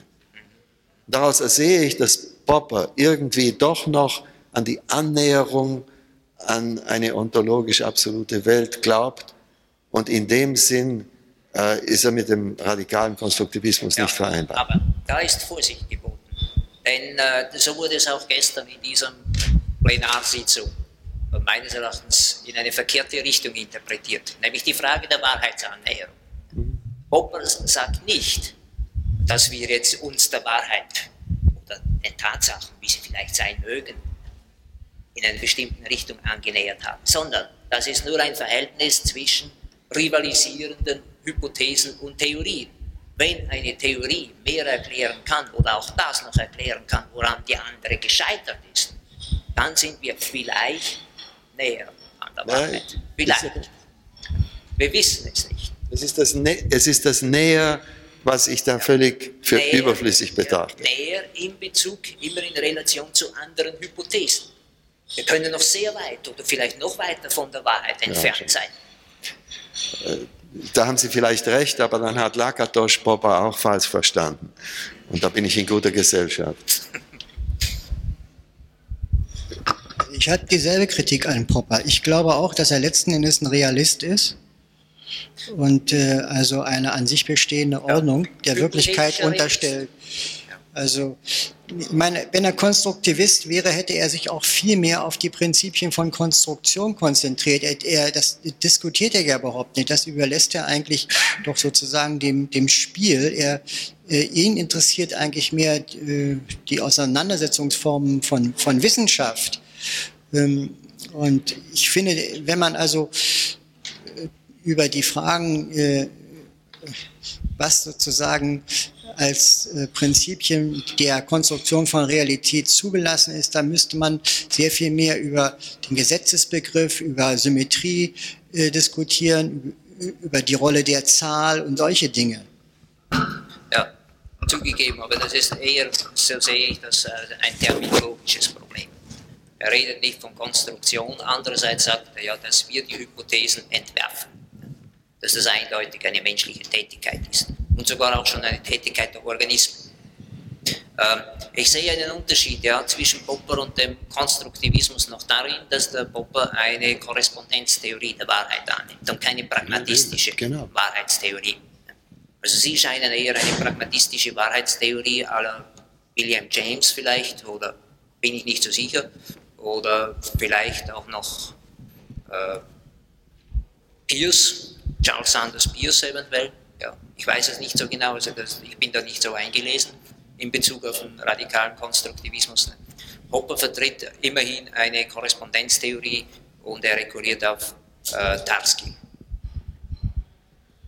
Schön, was soll ich darauf sagen? Sie, Sie sagen das ja alles, das stimmt genau. Die, vom rationalen Konstruktivismus aus ist die Wahrheit überhaupt etwas anderes, als sie vorher war. Sie ist nicht eine Übereinstimmung, eine Korrespondenz, sondern sie ist bestenfalls ein Funktionieren und dann ein Funktionieren in einer Art und Weise, die kohärent ist mit anderen Sachen, die man funktionieren lässt. Aber ich möchte da noch hinzufügen, dass ebenso ähnlich wie mit Poppers Philosophie ist der Konstruktivismus dem Pragmatismus. Aber meiner Ansicht nach versuche ich wenigstens, ihn davon zu unterscheiden, indem ich das Gefühl habe, dass wenn man konstruktivistisch redet, dann ist es auch die Pflicht, dass man zumindest gewisse wichtige Konstruktionen als Modell hinstellt. Und ich habe das ja seit Jahren versucht, in, in dem ersten Buch, das auf Deutsch erschienen ist, in den Essays, da sind einige Versuche über die Konstruktion von Bedeutung in, in, in der Sprache.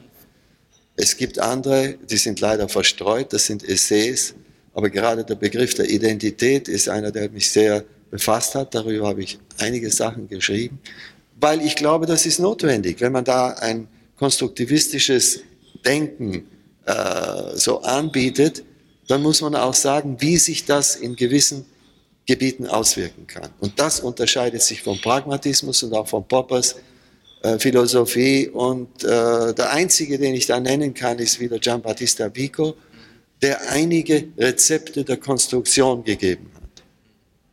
Und das ist, was man meiner Ansicht nach braucht. Dankeschön. Zum Schluss kommen wollen, aber vielleicht, vielleicht ist das ja auch etwas provozierend, wenn ich fragen wollte. Also was mir den Konstruktiv sympathisch macht, ist eigentlich, dass er eben nicht eine einheitliche Theorie, wie ich sie noch äh, sozusagen vor gar nicht so langer Zeit noch hochgehalten habe. Und ich finde ihn auch verletzlich. Ich finde es auch gut, dass er sich zur Disposition stellt. Mir ist bloß aufgefallen bei der ganzen Kontroverse, die auch hier, als auch gestern Abend auf dem Podium gewesen ist, irgendwann ebbte diese Diskussion ab, wenn jener, jeder, jener Teil der Konstruktivisten hat, nämlich die Neurobiologen. Das heißt, die Erkenntnis der Neurobiologen, in diesem Falle von Gerhard Roth aus Bremen, äh, der Erkenntnisse gewonnen hat, äh, und das wäre meine abschließende Frage, vielleicht daran, inwieweit vielleicht, wenn sich dieser Strang, der eigentlich viel zu kurz gekommen ist, sowohl hier als auch in den Tagen vorher, diese umwerfenden Erkenntnissen einer der letzten oder neurobiologischen Untersuchung der letzten Jahre, inwieweit äh, besteht da die Gefahr drin, dass irgendwann Diskutieren und Diskussionen um philosophische, erkenntnistheoretische Konzeptionen müßig werden. Er irritiert ja sehr stark in vielen Bereichen. Äh, es ist die Frage, äh, ob zum Beispiel in der Psychologie es wirklich äh, äh, bei Träumen sich um synaptische Fehlverschließungen handelt. Es ist wirklich die Frage, ähm, ob wir uns gar nicht mehr darüber diskutieren sollten, ob dieses Mikrofon etwas ist, etwas anderes als unsere Vorstellung. Äh, die Erkenntnisse, die die Neurobiologen, so wie ich Gerhard Roth verstehe, gehen von völlig anderen Fragestellungen aus, dass dieses Gehirn äh, konstruktiv arbeiten muss, um sich mit dieser Realität auseinanderzusetzen. Ich sehe darin für mich neue Erkenntnisse, die vielleicht äh, diese ganzen bisherigen erkenntnistheoretischen Fragestellen vielleicht äh, aufheben und als nicht mehr so äh, ja, aufheben. Also da würd, äh, würde ich ähm, sagen, äh, dass die klassische Erkenntnistheorie vor allem ja mit dem Problem der Möglichkeit von Wissenschaft zu tun hatte. Das heißt also Erkenntnis natürlich in einem eminenten Sinne, nicht bloß im Sinne von Wissen, oder also Wissen kann man natürlich auch emphatisch ver äh, verwenden. Und Wissenschaft findet nicht im Gehirn statt. Nicht? Wissenschaft ist ein kollektiver Prozess, äh, der intersubjektiv stattfindet. Fast alles, was zur Wissenschaft gehört, ist nicht in Köpfen, äh, sondern ist symbolisch repräsentiert und findet also nicht im Individuum und auch nicht im Gehirn statt. Also dafür sind diese Leute überhaupt gar nicht zuständig.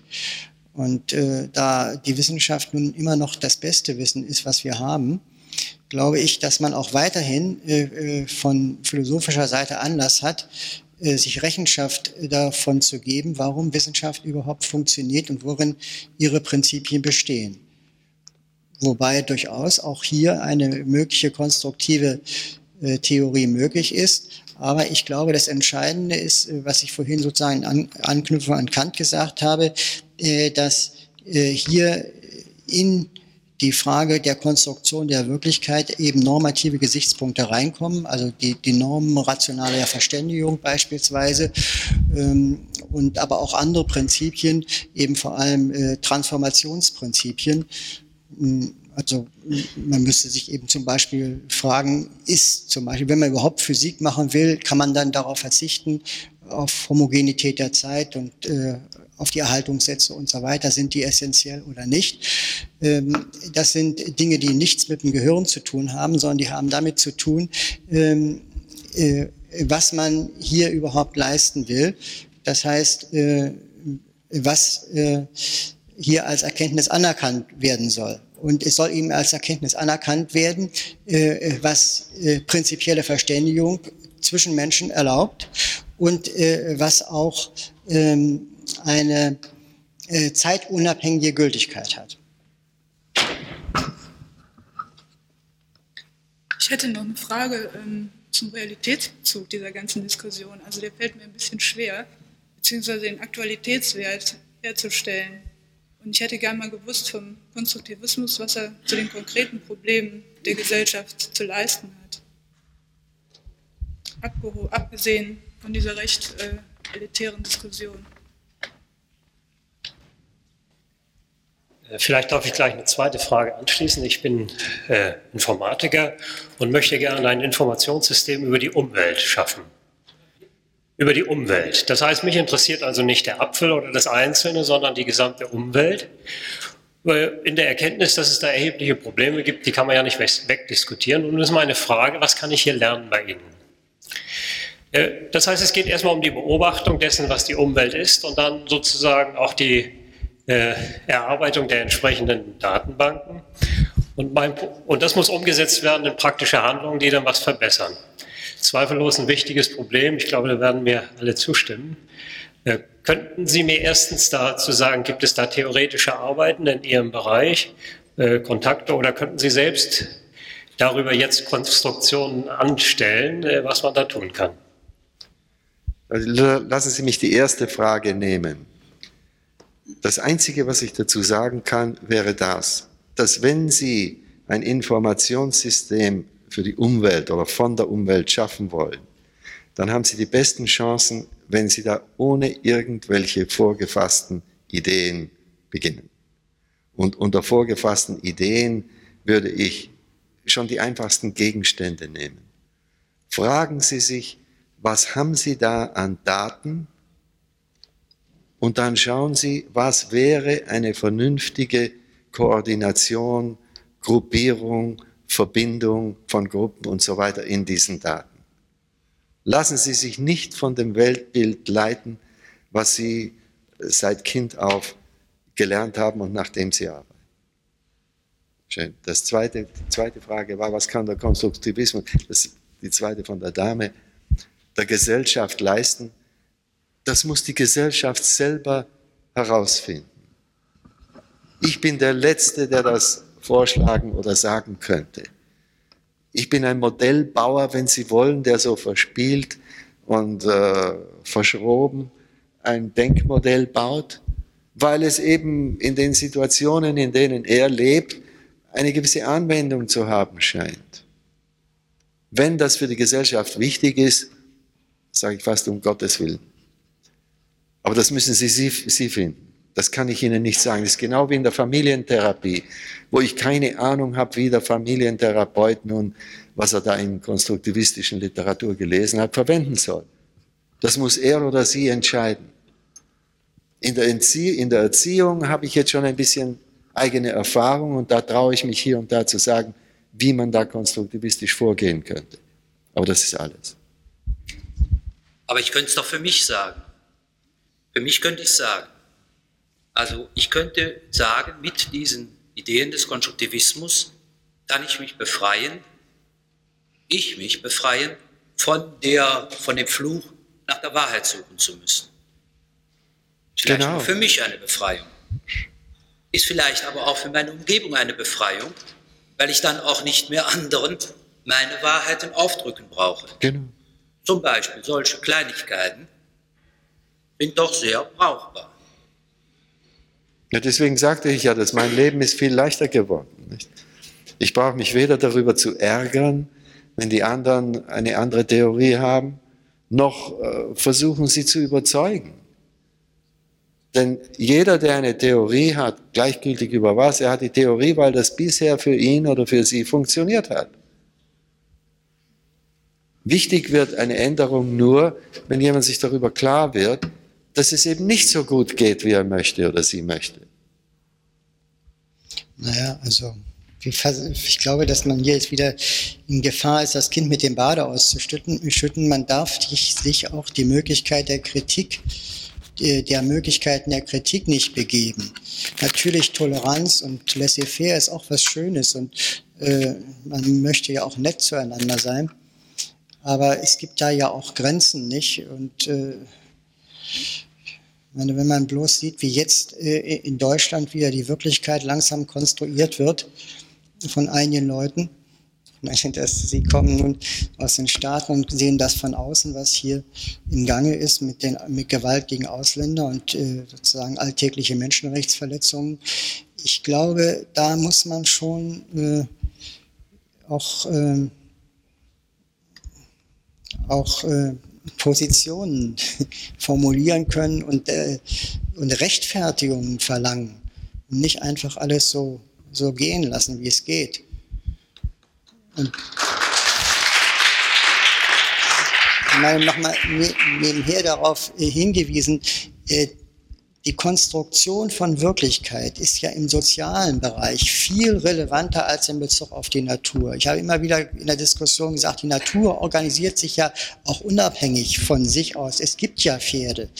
Aber viel relevanter ist natürlich äh, die, die soziale Wirklichkeit. Ich meine, dass jemand ein Asylant ist oder ein Einwanderer oder überhaupt ein Fremder, dass, oder dass eben in der Bundesrepublik über Jahre und Jahrzehnte Menschen, die mit uns leben, äh, als Fremde sozusagen weiterhin definiert werden und als solche rechtlich konstruiert werden, das sind, das sind ja harte Realitäten, äh, die äh, einer sozialen Konstruktion unterliegen, mit der, mit der man sich auseinandersetzen muss und äh, die eben unter äh, allgemeineren Gesichtspunkten auch kritisierbar ist. Ja, gut, das ist, ja, aber das, das ist eine sehr wichtige Frage und da fühle ich mich direkt verpflichtet, darauf zu antworten. Als Konstruktivist kann man in Situationen wie dieser, die keineswegs auf Deutschland äh, beschränkt ist, nicht? Denn diese Verletzung der Menschenrechte und, und äh, Schaulichkeiten geschehen, geschehen in den Vereinigten Staaten auch.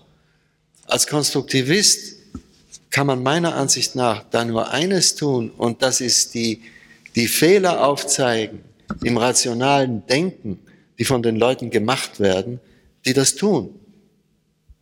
Und da kann man sehr schön, zum Beispiel bei der Frage äh, Ausländer oder Nicht-Ausländer, einfach die Aufmerksamkeit darauf lenken, aus welchen Gründen wird diese Unterscheidung gemacht. Warum macht man die überhaupt? Ist die notwendig? Genauso wie zwischen den Schwarzen und den Weißen, nicht? Da kann man als Konstruktivist sehr schön mit dem Finger dorthin zeigen, wo eben rein vorurteilsmäßige, gefühlsmäßige Sachen die Rationalität entscheiden. Aber man kann nicht sagen, es ist schlecht, äh, das und das zu tun. Man kann nur sagen, es ist unsinnig, von, von diesem Standpunkt aus es zu tun. Denn das Gut und das Schlecht ist wenigstens für mich eine Frage, die liegt außerhalb des Rationalen. Ich würde auch sagen, dass man äh, sich nicht der Möglichkeit der Kritik begibt. Lassen Sie mich mal gerade zu, direkt zu diesem Satz. Moment, ich hatte, Ach, das ist eine Altersfrage, ja. Okay. Naja, es ging um dieses Argument. Also ich würde auch sagen, dass man sich nicht der Möglichkeit der Kritik begibt, wenn man einen konstruktivistischen Standpunkt einnimmt. Man verzichtet nur darauf, etwas aus absoluten Gründen oder auf absolute Wahrheiten zu rekurrieren. Ich kann durchaus ja versuchen, einen Gesprächspartner davon zu überzeugen, dass ich die besseren Argumente habe. Was ich dann aber versuche, ist Gemeinsamkeiten in unserem Wissensbestand in unserem lebensweltlich geteilten Hintergrund zu finden und dann zu zeigen, dass seine Meinung damit nicht verträglich ist. Wenn ich zum Beispiel finde, dass er ähnliche moralische äh, Werte anerkennt als ich und daraus aber Schlussfolgerungen zieht äh, und ich ihm nachweisen kann, dass er irgendwo einen Fehlschluss begeht, dann wird er sich vielleicht dazu äh, berufen fühlen, meine Meinung zu übernehmen. Dazu brauche ich eben keinen absoluten Hintergrund, aber ich kann trotzdem Überzeugungsarbeit zu leisten versuchen.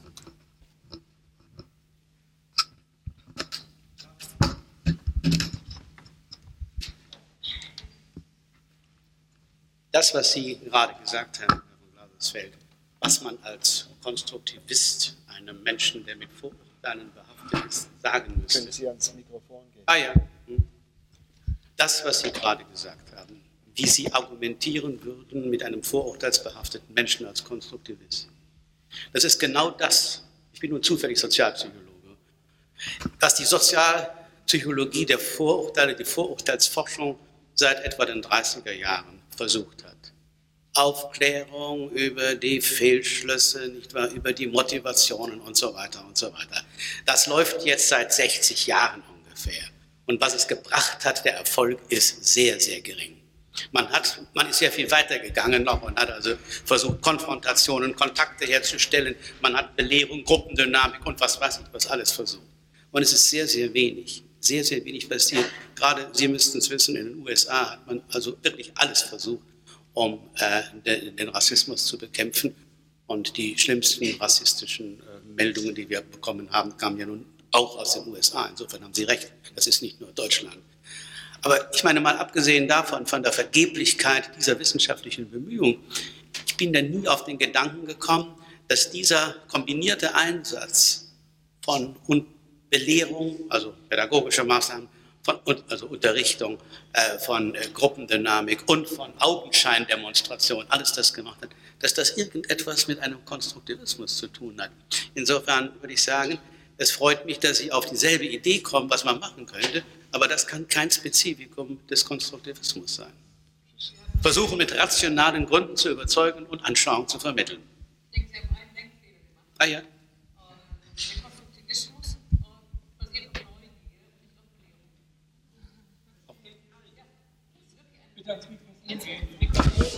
Das Argument war, der Konstruktivismus basiere auf Neugier und nicht auf Belehrung.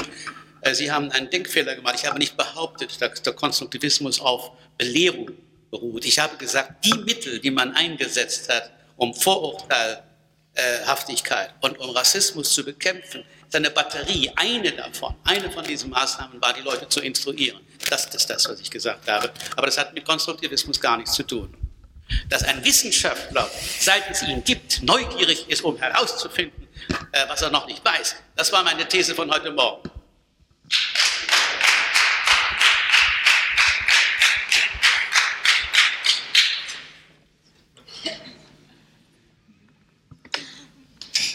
Wir haben ja auch schon ganz schön lang zusammen gesessen. Könnt ihr mal überlegen, ob man zum Schluss kommt? Wir, wir danken unserem Publikum und uns, und uns gegenseitig.